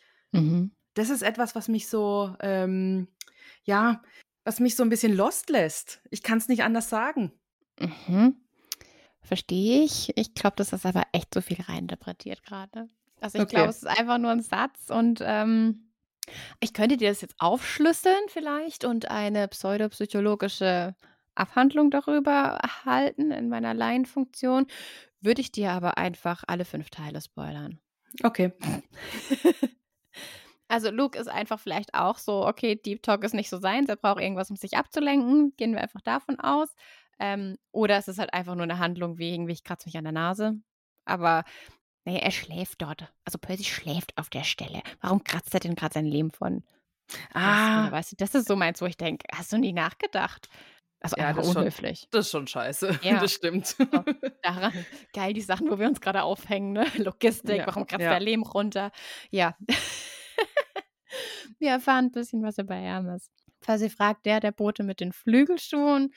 Und Luke antwortet, ja genau, der Boden, also er ist Hermes ist der Gott der Boten, Ärzte, Reisende, Händler, Diebe, alle, die eben auf den Straßen unterwegs sind. Und deswegen ist man halt auch in Hütte 11 gelandet, denn Hermes nimmt es nicht so genau mit seinen Schützlingen. Klingt halt nicht so geil. Also er redet echt nicht so geil über seinen Vater, ne? Ja, und da kommen wir dann auf das zurückzusprechen, wo du vorhin gesagt hattest, da merkt man halt diese Verbitterung von Luke. Mhm. Ja, aber er hat Hermes auch schon ganz gut zusammengefasst, denn ja, Hermes ist der Schutzgott eben aller Reisenden, Kaufleuten, Hirten, Diebe, Händler. Ich habe auch erfahren, der Gott der Gymnastik und der Magie. Ah, süß. Fand ich ein bisschen witzig. Und ähm, Hermes verkündet eben die Beschlüsse des Zeus. Und deswegen ist er halt eben einfach der Götterbote und ja, nimmt es nicht und, so genau mit seinen Schützlingen. Man ja. weiß halt auch nicht, hatte er da einfach da viel Spaß, ne? Ja, konnte sich halt auch nicht beherrschen. Okay, wir haben es verstanden. Percy möchte dann von ihm auch wissen, ja, hast du deinen Dad einmal getroffen? Und Luke einmal. Und das war's. Und offenbar möchte Luke nicht weiter darüber sprechen. Und Percy würde gern wissen, naja, hat das was mit der Narbe zu tun? Denn Luke hat eine große, große Narbe auf der Seite seines Gesichts. Und ähm, er fragt dann aber auch nicht weiter nach. Und Luke schaut wieder auf, lächelt und sagt, Jo, mach dir keine Sorgen. Hier sind fast alle in Ordnung, ne? Wir sind ja schließlich Verwandtschaft. Wir kümmern uns. Da hat Luke offensichtlich einfach begriffen, dass sich Percy nach wie vor verloren fühlt. Mhm. Würde ich aber auch. Das, ah ja, und jetzt einfach mal das auch sein lassen. Und vielleicht hat er da in dem Moment auch gedacht, so, jo, komm, der wird jetzt wahrscheinlich von Annabeth schon so viel gehört haben und so, jetzt soll er einfach mal ein bisschen chillen. Ja, ja, dann ist er wieder nett. Also mhm. wirkt er wieder auf jeden Fall sehr, sehr nett. Ähm, ja, genau. Und da wirkt er dann wieder sehr nett Percy gegenüber. Percy meint auch, dass er ihm Toilettensachen geklaut hat. War das Netteste, was irgendjemand an diesem Tag für ihn getan hat. Das finde ich jetzt ein bisschen gemein, weil Annabeth führt ihn ja rum und zeigt ihm alles und so. Das finde ich eigentlich auch ganz nett. Ja, total. Also, und die erklärt ja auch ziemlich gut. Also, ja. Ist ja nicht so, hier das, hier das, hier das, sondern sie sagt ihm halt auch schon viel, finde ich. Ja. Ja. Und Percy nimmt jetzt auch all seinen Mut zusammen und fragt die Frage, die ihm jetzt auch schon sehr lange unter den Nägeln brennt, ne? Und zwar, weil Clarice hat ja damals zu ihm gesagt, damals vor allen Dingen, Clarice hat ja ähm, zu ihm gesagt, dass er Material für die großen drei ist oder sein soll. Und Annabeth hat schon zweimal gesagt, dass er der Richtige sein könnte. Und er soll mit einem Orakel sprechen. Und das ist halt jetzt etwas, was Percy ja immer noch nicht versteht. Und dann kommen wieder so ein. Die Antworten von Luke finde ich dann auch wieder so ein kleines bisschen. Ha, es ist wieder keine direkte Antwort. Ne? Wenn ich jetzt frage, ähm, hey, ich soll Material für die großen drei sein. Ich meine, die großen drei, was haben wir gesagt? Ähm, Zeus, Hades und Poseidon, richtig? Ja. Krieg eine Eins jetzt, okay? Gut. Mhm. Ähm, ja, dann ähm, hätte ich doch geantwortet, ja, man vermutet das oder wie auch immer. Ne, das wäre meine direkte Antwort gewesen. Aber ich krieg keine. Und dann auch das mit Annabeth. Er könnte der Richtige sein. Ja, was denn? Für was denn der Richtige? Weißt du, wie ich meine? Er kriegt halt diese, diese, diese direkten Antworten nicht. Nee, gar nicht. Und die Antwort von Luke, ganz ehrlich, die wirft einfach nochmal mehr Fragen auf, als, als wir vorher schon hatten. Denn er meint, ja, sagen wir so. Er hat es für alle vermasselt, also Luke hat es vermasselt. Seit er vor zwei Jahren in die Gärten der Hesperiden äh, gegangen ist, ist was schiefgegangen und seitdem kriegt er von Chiron keinen Auftrag mehr. Und Annabeth möchte aber unbedingt in die Welt hinaus und hat äh, Chiron ein bisschen dazu gedrängelt, dass er ihr ihr Schicksal verrät, denn er kannte das offensichtlich. Warum wissen wir jetzt auch noch nicht. Und ähm, er wollte halt nicht alles sagen. Aber hat ihr halt gesagt, naja, jetzt ist noch kein Auftrag für dich vorgesehen, aber es muss jemand ganz Besonderes ins Camp kommen. Also weiß Annabeth, okay, wenn irgendjemand Besonderes kommt, dann kriege ich eine Aufgabe oder einen Auftrag. Sie möchte unbedingt einen Auftrag und deswegen hofft sie, dass Percy halt der Richtige ist. Und Luke meint auch, mach dir keine Sorgen, ne? Annabeth denkt bei jedem Neuen, dass da jetzt vielleicht irgendwie derjenige welcher ist, auf den sie gewartet hat, damit sie halt ihren Auftrag bekommt. Und ja, wir gehen jetzt essen. Ja, aber guck mal, das ist jetzt zum Beispiel eine Antwort, könnte ich jetzt sagen, das ist die Antwort auf die zweite Frage, ne? weil Annabeth ja wi- wissen will, ob es ähm, der Richtige ist. Ja, aber meine erste Frage oder Percys erste Frage ist ja immer noch nicht beantwortet. Nee.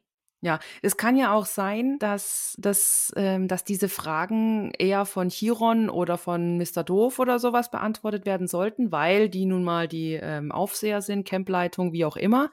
Aber dann sag es doch. Ne? Sag, hey, ich kann dir darauf keine Antwort geben, es geht nicht, es steht mir nicht zu oder sonst irgendwas. Aber nein, es wird einfach nicht drauf eingegangen. Ja. Das nervt mich. Das nervt auch kolossal, ja. Wir haben zwar jetzt ein paar Antworten die letzten Kapitel bekommen, aber irgendwie auch genauso viele Fragen nochmal obendrauf, ne? Genau. Kannst du was zu den Gärten der Hesperiden sagen? Natürlich kann ich was zu den Gärten der Hesperiden sagen. Wunderbar. ähm, kannst du auch sagen, was da schiefgelaufen ist oder würde das auch wieder einiges vorwegnehmen? Das, ja. Okay. Also ich könnte es dir sagen, aber dann können wir hier auch einfach aufhören. Okay. Erzähl mal was. Also die Hesperiden sind Nymphen und ähm, den Erzählungen nach ja, schwankt ihre Zahl zwischen vier und sieben, je nachdem, nach welcher Erzählung man halt geht. Und die Hesperiden hüten in einem wunder wunderschönen Garten äh, einen Baum mit goldenen Äpfeln. Und dieser Baum mit den goldenen Äpfeln hat Gaia Hera zu ihrer Hochzeit mit Zeus geschenkt, beziehungsweise wachsen lassen. Und der Baum wird von äh, Ladon bewacht. Das ist ein mehrköpfiger Drache. Es gibt die Sage um Herkules. Der hat zwölf Aufgaben gestellt bekommen. Ist auch ganz spannend. Vielleicht machen wir das irgendwann mal in einem Sonderding, weil ich liebe die Story um Herkules und ich liebe seine zwölf Aufgaben. Ist großartig. Auf jeden Fall war eine Aufgabe eben davon, okay, ähm, stiehl die Äpfel der Hesperin. Und die Hesperiden sind die Töchter von Atlas. Atlas ist einer der Titanen. Dem zur Strafe, nachdem die Titanen besiegt wurden, wurde ihm zur Strafe aufgetragen, dass er den Himmel tragen muss. Deswegen sieht man Atlas auch ganz, ganz oft, wie er irgendwie.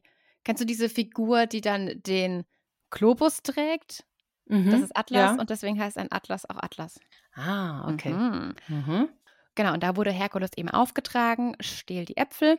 Und er hat Atlas dann verarscht bekommen. Und Atlas hat die Äpfel für ihn gestohlen. Und Herkules hat es dann hinbekommen, dass Atlas ihm wieder den Himmel abgenommen hat, weil Herkules ist zu Atlas hin und hat ihm den Himmel kurz abgenommen.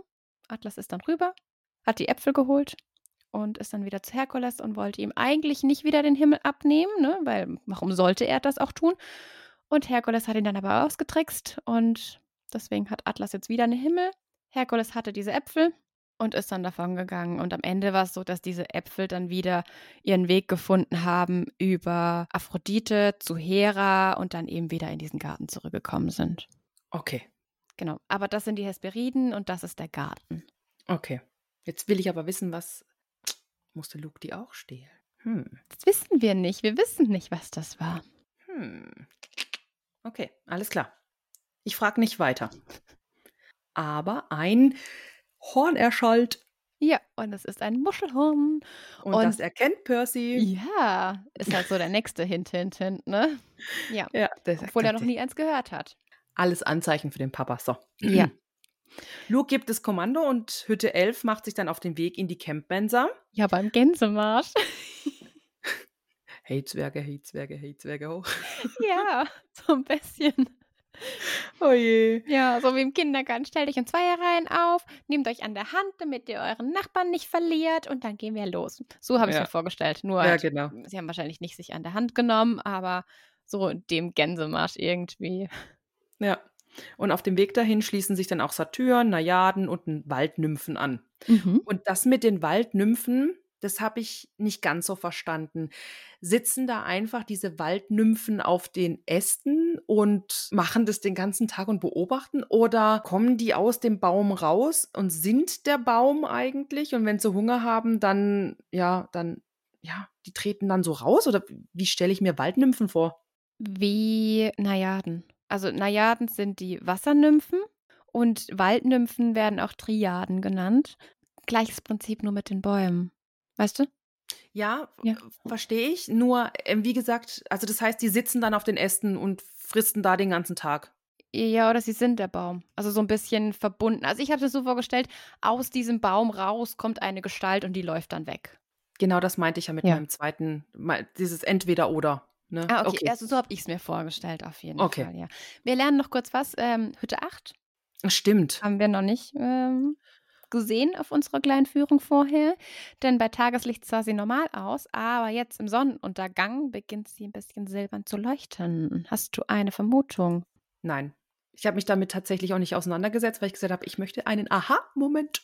Okay, ich weiß auch gar nicht, ob das nochmal mit Hütte 8 in dem Sinn zur Sprache kommt. Ich dachte tatsächlich am Anfang, ja gut, irgendwie äh, Nyx, Gottheit der Nacht, aber das ist keine von den großen zwölf.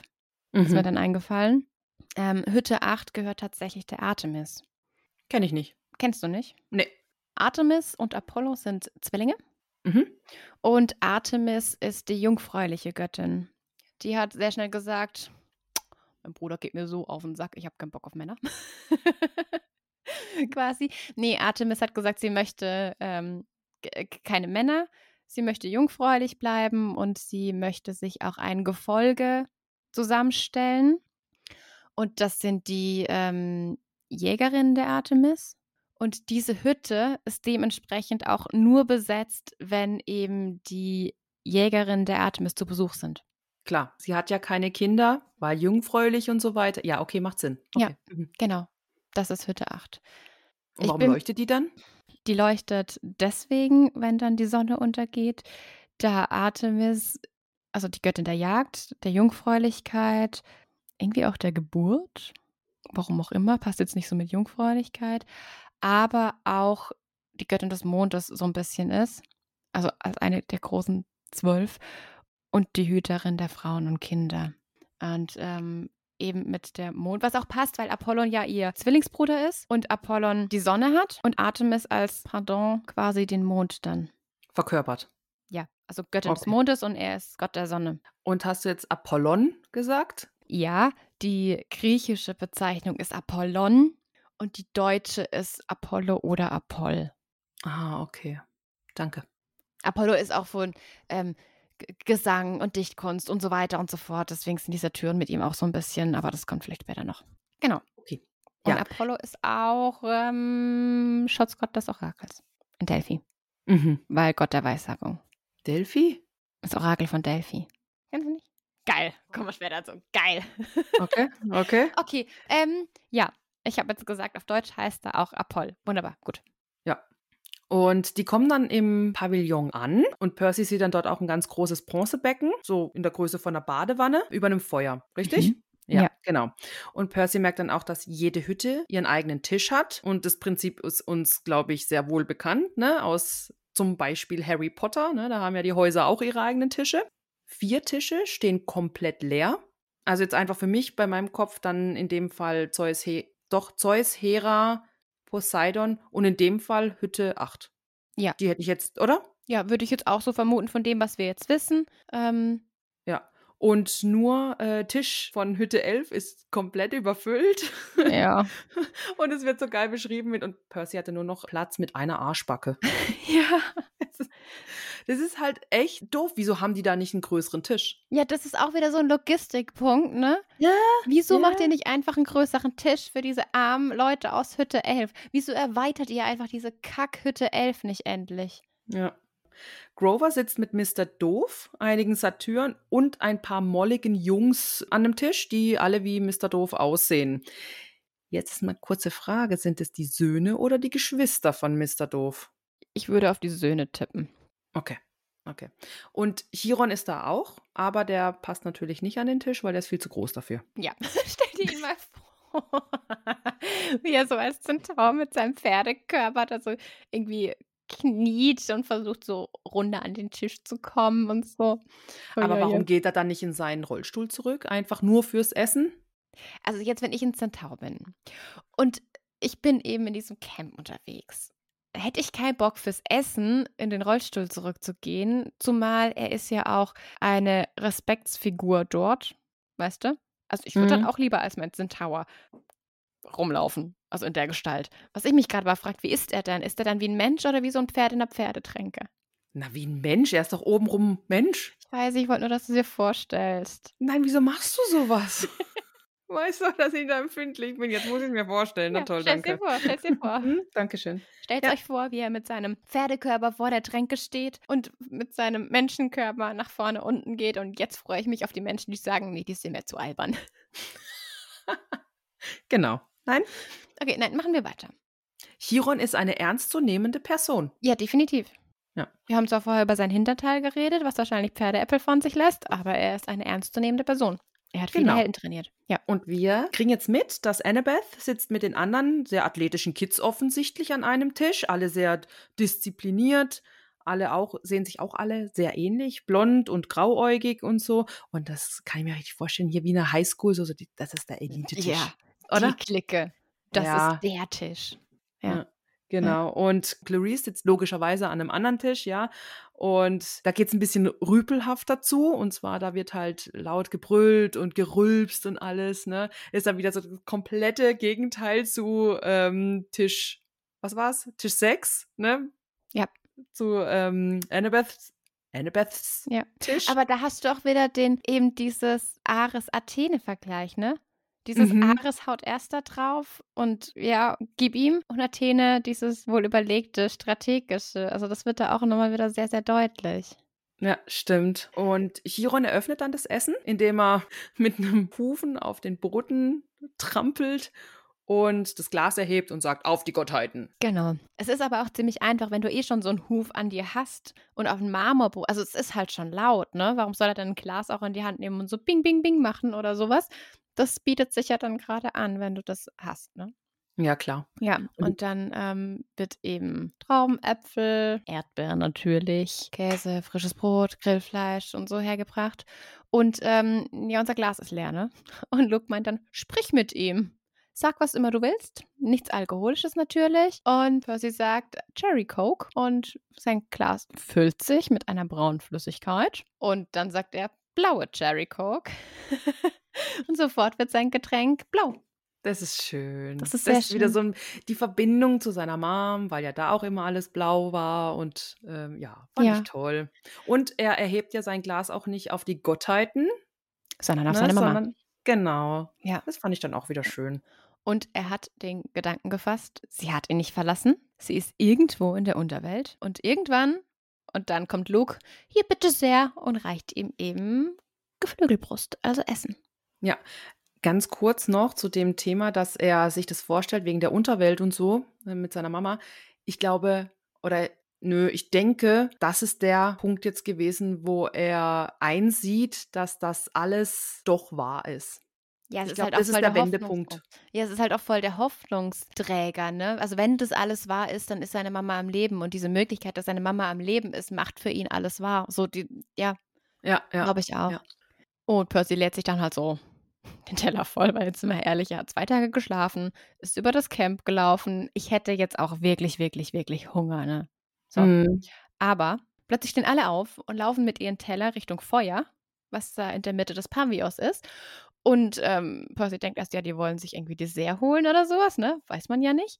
Nee, nee, die gehen alle dorthin und werfen ihr Essen in das Feuer. Mhm.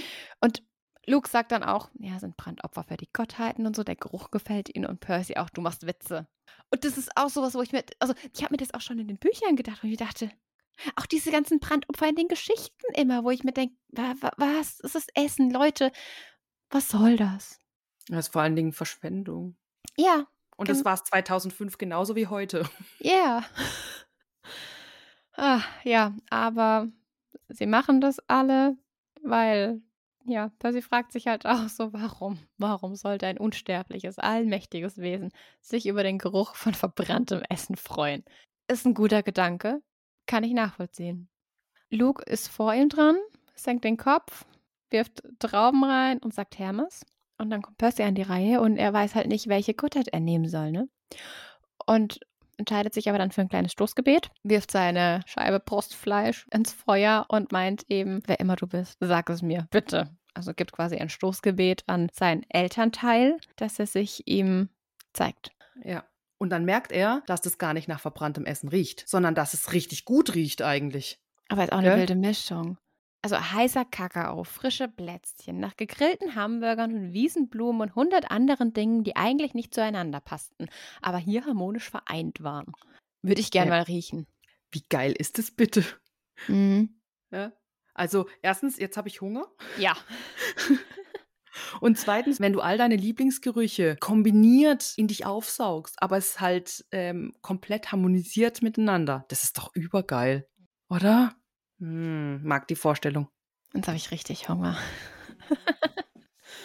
Aber wir kriegen dann endlich Essen, ne? Ja. Denn wir sitzen alle da und als alle schon fast aufgegessen haben, klopft Chiron nochmal mit seiner Hufe auf den Marmorboden. Und dann ähm, zum ersten Mal in diesem Kapitel spricht Mr. Doof. Er ist gewohnt unsympathisch wie immer und hält dann seine Verabschiedungsrede. Er äh, soll wohl allen Gören hier noch guten Tag sagen. Also hier, guten Tag. Ähm, Chiron betitelt er als Animateur und sagt, dass am Freitag wohl wieder die Flagge erobert werden soll. Das ist auch, ich finde das halt sehr, sehr, ähm, ähm, warte kurz, ich suche das Wort. Boah, ich hatte es gerade. Das ist halt auch sehr herablassend. Ja, doch. Ne? So die Rolle von Chiron als Animateur darzustellen, finde ich halt schon richtig scheiße. Ja, also das finde ich jetzt richtig uncool. Und ähm, ja, nichtsdestotrotz, völlig gelangweilt sagt er dann auch, dass aktuell Hütte 5 die Flagge hat. Ja, genau, dass Hütte 5 die Flagge hat und ihm das persönlich zwar völlig egal ist, aber hier auch nochmal Glückwunsch. Also, Voll das Sackgesicht. Überblöd. Und er soll wohl noch erwähnen, dass es einen neuen Campbewohner gibt, sodass jetzt auch wirklich der Hinterletzte, der es noch nicht begriffen hat, wer jetzt da neu gekommen ist oder dass jemand Neues gekommen ist, ähm, ja, dass eben da wir einen Zuwachs haben. Und das ist der gute Peter Johnson. Ja, muss wohl jemand ganz Neues sein, weil ich habe auch noch nichts von einem Peter Johnson gehört, ne? Ja. Oh Mann. Genau. Und dann aber so mal ganz kurz, so, ja, Chiron flüstert dann noch mal kurz. Ja, dann halt hier Percy Jackson, hurra, Jubel, klatsch, klatsch und jetzt tschüss, geht zu eurem Lagerfeuer. Ne? Also, ah, der total unangenehm, dieser Mensch oder dieser Halbgott. Nein, Dieser Gott. Gott. Danke. Dionysos ist ein Gott. Stimmt. Mr. D, Mr. Doof, aber ist trotzdem voll das Sackgesicht. Also ich bleib dabei. Ist einfach, nee, unsympathisch. Komplett. Auf ganzer Linie. Ja. Ja.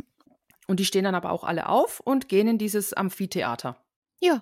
Und haben einen äh, Rundgesang, der von der Apollo-Hütte eben geleitet wird. Und ich stelle es mir dann echt, echt schön vor mit Lagerfeuerlieder, Marshmallows, Schokolade und, und ganz vielen Witzen und irgendwie nach einem schönen Abend. Und Percy hat irgendwie das Gefühl, als würde er zu Hause sein. Und das ist sehr, sehr schön. Ja, da habe ich auch hier stehen. Oh, wie schön. Ja. Ja, ich glaube, so langsam nimmt das sein Schicksal an, ha? Ja, ich glaube auch. Und es ist aber auch schön, wenn er sich dann wirklich auch zu Hause fühlt. Und ähm, am Ende des Abends bläst auch wieder das Muschelhorn und bedeutet, okay, Leute, alle im Gänsemarsch zurück zu euren Hütten. Es ist Schlafenszeit. Und äh, erst als Percy dann auf seinem geliehenen Schlafsack zusammensackt, merkt er einfach, wie müde er ist. Es ist aber auch klar, es war den ganzen Tag nonstop irgendwas. Da merkst du auch immer erst abends, wie erschöpft du bist, ne? Mm, ja. Und er liegt dort mit seinem Minotaurushorn. Ich stelle es mir so vor, wie er so auf der Seite liegt, ein bisschen in Embryohaltung und dieses Horn so vor sich hat, wie so Kleinkinder ein Teddybär. Ja, aber ich verstehe es, ne? Das, er klammert sich da halt immer noch dran. Ist immer noch das ähm, Einzige, was ihm jetzt momentan zumindest von seiner Mutter geblieben ist. Also es ist ja nicht von seiner Mutter, aber was ihn halt mit seiner Mutter jetzt noch als letztes verbindet. Ja. Ähm, er denkt dann auch an seine Mutter, aber halt in, in einem positiven Sinn. Ne? Also er hat dann gute Gedanken, er denkt an ihr Lächeln, an die gute Nachtgeschichten und wie sie ihm früher immer gesagt hat, dass er was Schönes träumen soll. Und ja, als er dann die Augen schließt, ist er dann auch endlich eingeschlafen. Und ja, nochmal so ein Resümee. Das war also der erste Tag in Camp Halfblood. Was mir aber nicht so gefällt, muss ich ehrlich gestehen, ist der letzte Satz von dem Kapitel. Und zwar, er wünschte sich, dass er gewusst hätte, wie kurz die Zeit ist, in der er das Camp als sein neues Zuhause genießen durfte. Wieso enden diese Kapitel immer so, dass du denkst, ich möchte weiterlesen? Also es ist gut, es ist gut, weil so liest du, also wenn es dich packt, natürlich. Aber für uns ist es jetzt wirklich doof. Weißt du? Ja, hätt, ja, hätte Rick Riordan einfach mal ein bisschen nachgedacht, ne? Ja. Hier, also, was soll das? Denk doch mal an die Leute, die vielleicht irgendwann einen Podcast machen und das Kapitel für Kapitel lesen. Die kannst du nicht mit so einem Cliffhanger wieder hängen lassen. Ja. Ja. Nee. Für mich ein bisschen ein trauriges Ende, weil ich ja jetzt dann auch ähm, damit konfrontiert werde, dass das nicht so lange geht. Und ich will ja aber ein paar Geschichten aus Camp Halfblood wissen. Na, also ich will ja da schon jetzt ein bisschen bleiben. Mhm. Aber ja, gut.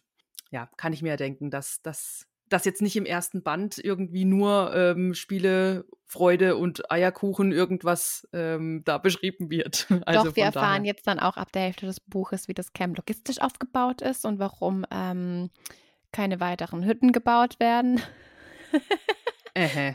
Wobei tatsächlich, das wird am Ende nochmal ein bisschen aufgegriffen. Ähm, ja. Ja, lass ich raus, vergiss es. Das ist- Okay, ja, alles gut. Okay, ja, du, das war's mit dem Kapitel dann in dem Fall. Wie viele Herrscherblitze gibst du? Ich gebe dem. Hm. Ich schwanke zwischen einer 6 und einer 7. Aber auch nur, weil ich halt weiß, okay, das wird halt echt geil noch, weißt du? Mhm. Ich gebe eine gute 7. Okay. Ähm, witzig. Ich habe nämlich auch eine 7. Es wäre aber tatsächlich eine 8. Aber der Schluss von dem Kapitel, dieser letzte Satz, das macht mich wirklich traurig. Und deswegen ist es bei mir nur eine 7. Ja. Verstehe ich, ja. Haben wir Fragen auf Ja, haben wir. Instagram? Ja, Wunderbar. haben wir. Okay, ich fange mal an. Gerne. Ritz van Luca fragt, wie spielt man eigentlich Binokel? Super Frage. Ganz toll. Super Frage, definitiv. Freue ich mich. Mhm. Also ich würde sagen, geh auf eine Suchseite deiner Wahl, gebe Binokel ein und lies dir die Beschreibung durch. Ich habe es echt gemacht. Also ähm, ich habe ich, ich hab gedacht, ist eine Frage. Also gucke ich mal. Mhm. Ähm, aber dann Thema Wall of Text. Nicht so, mm -mm. also du kannst irgendwie am, am Anfang sagen, ähm, dein Ziel ist ein Vielfaches von 500 und das musst du mit Stichen erreichen und du kannst zwei bis acht Spieler und mehr weiß ich nicht. Oh, das ist wie Wizard. Weiß ich nicht. Ich Kennst kenn du kennst nicht. auch nicht?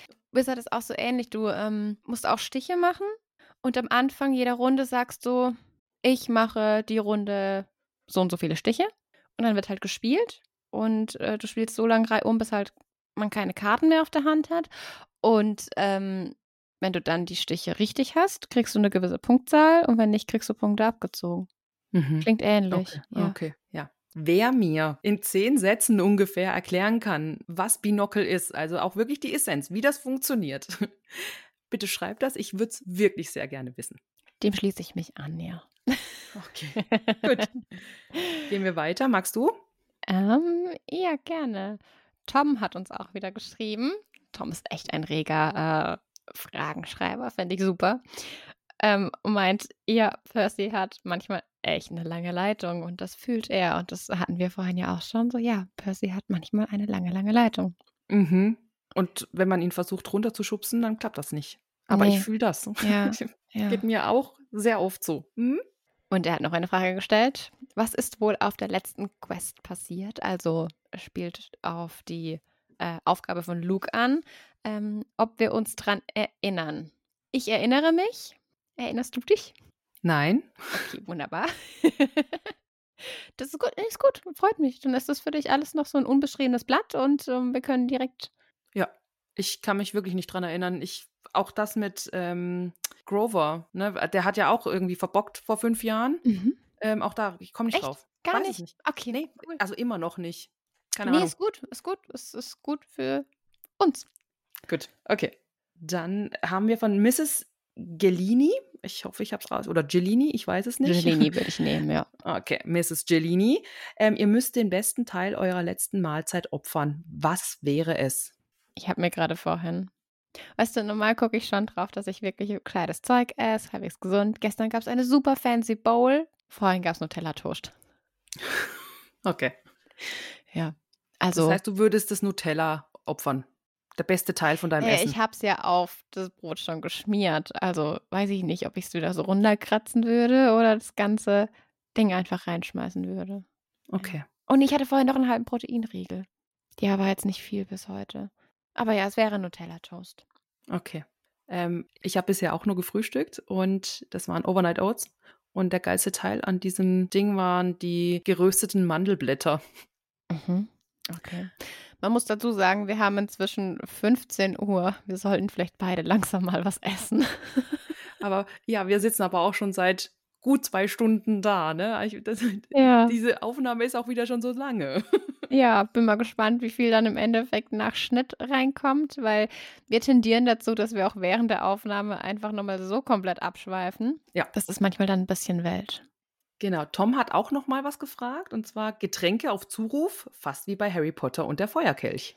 Genau, und wenn ihr nicht wisst, worauf er anspielt, ähm, bei Harry Potter und der Feuerkelch gibt es den Yule Ball oder das Weihnachtsfest. Und dort ist es so, dass man, man hat normalerweise Essen auf den Haustischen und eben am Weihnachtsball ist es so, dass man seinem Teller sagt, was man essen möchte und dann erscheint das dort. Ja, ist eine coole ähm, Verbindung. Ja, Tischlein deck dich. Ge Gemeinsamkeit, genau, jawohl. Und äh, Bremen 713, wie wir schon gelernt haben, die gute Ronja, mhm. fragt, welche berühmten Personen sind wohl Demigods? Boah, also ist schon schwierig. Ich kann dir jetzt aus dem Jahr 2005 niemanden nennen, weil ne, es spielt ja da. Kann ich einfach nicht. Ja, also, also zumindest nicht auf die Schnelle. Ich habe das jetzt einfach in diese Zeit projiziert und ich habe es unterteilt in Gesang zum Beispiel, also quasi, korrigiere mich, Apollo. Ja, genau. Ähm, da hätte ich jetzt einfach gesagt, dass das ähm, dass Adele oder Lana Del Rey Töchter des Apollo sind. Oh, spannend, so hast du das gemacht, voll smart. Ja. Oh, okay. Dann im Thema Sport, da weiß ich jetzt gar nicht, Gott des Sportes. pff, Nike. keine. Nike, okay. Nike, aha. Mhm. Ah, ah, Aha, okay. Ah, ja, ähm, genau. Da habe ich halt, ich meine, ganz ehrlich, die ganzen Stars in der Leichtathletikbranche, Mhm. sage ich jetzt mal. Ne? Mhm. Und wenn man das jetzt nicht in der Leichtathletik sieht, wäre bei mir jetzt, ich mag ja gerne Football, ja, so ein Tom Brady oder ein Aaron Rodgers. Ne, Fußball könnte ich mir gut vorstellen, Cristiano Ronaldo, weil das ja auch irgendwie so ein Wahnsinns-Ausnahmetalent ist. Das wären so die Söhne der Nike. Ja. Thema Essen, also Demeter. Ja, könnte ich mir vorstellen, ist Jamie Oliver. Den finde ich ganz Mhm. cool. Oh, ja. Mhm.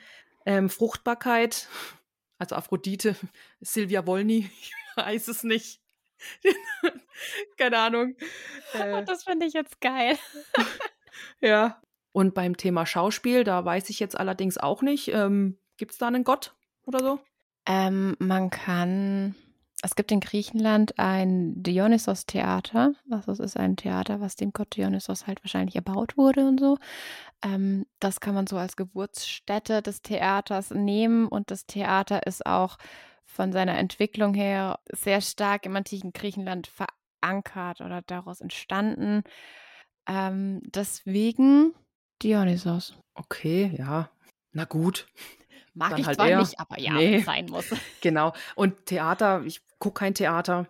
Und aber deswegen habe ich mich einfach da fürs Schauspiel entschieden. Und da hätte ich jetzt gesagt, also einer der besten Schauspieler, finde ich, ist Tom Hanks. Und da könnte ich mir Mhm. vorstellen, dass er Sohn des Dionysos ist. Ich will es gar nicht laut sagen.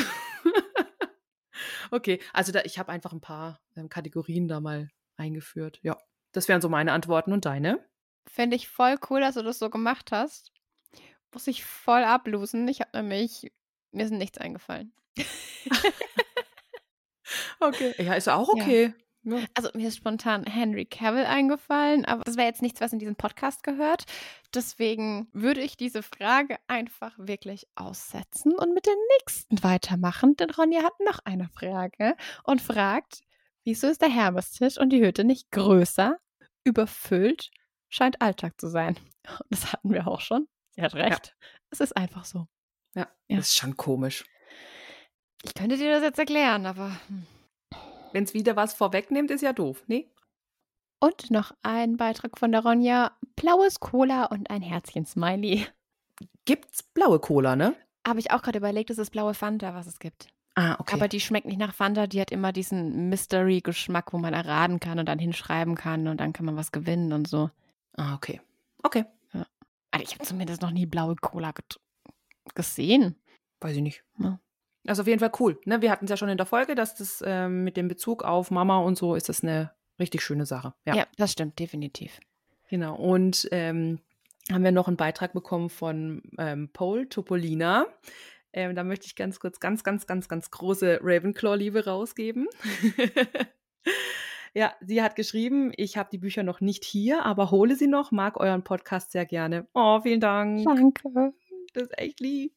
Und wegen euch möchte ich die Bücher überhaupt zum ersten Mal lesen. Also, hey, ein größeres Kompliment kann man uns ja gar nicht geben. Das ist so schön. Das Ja. ist so, so schön.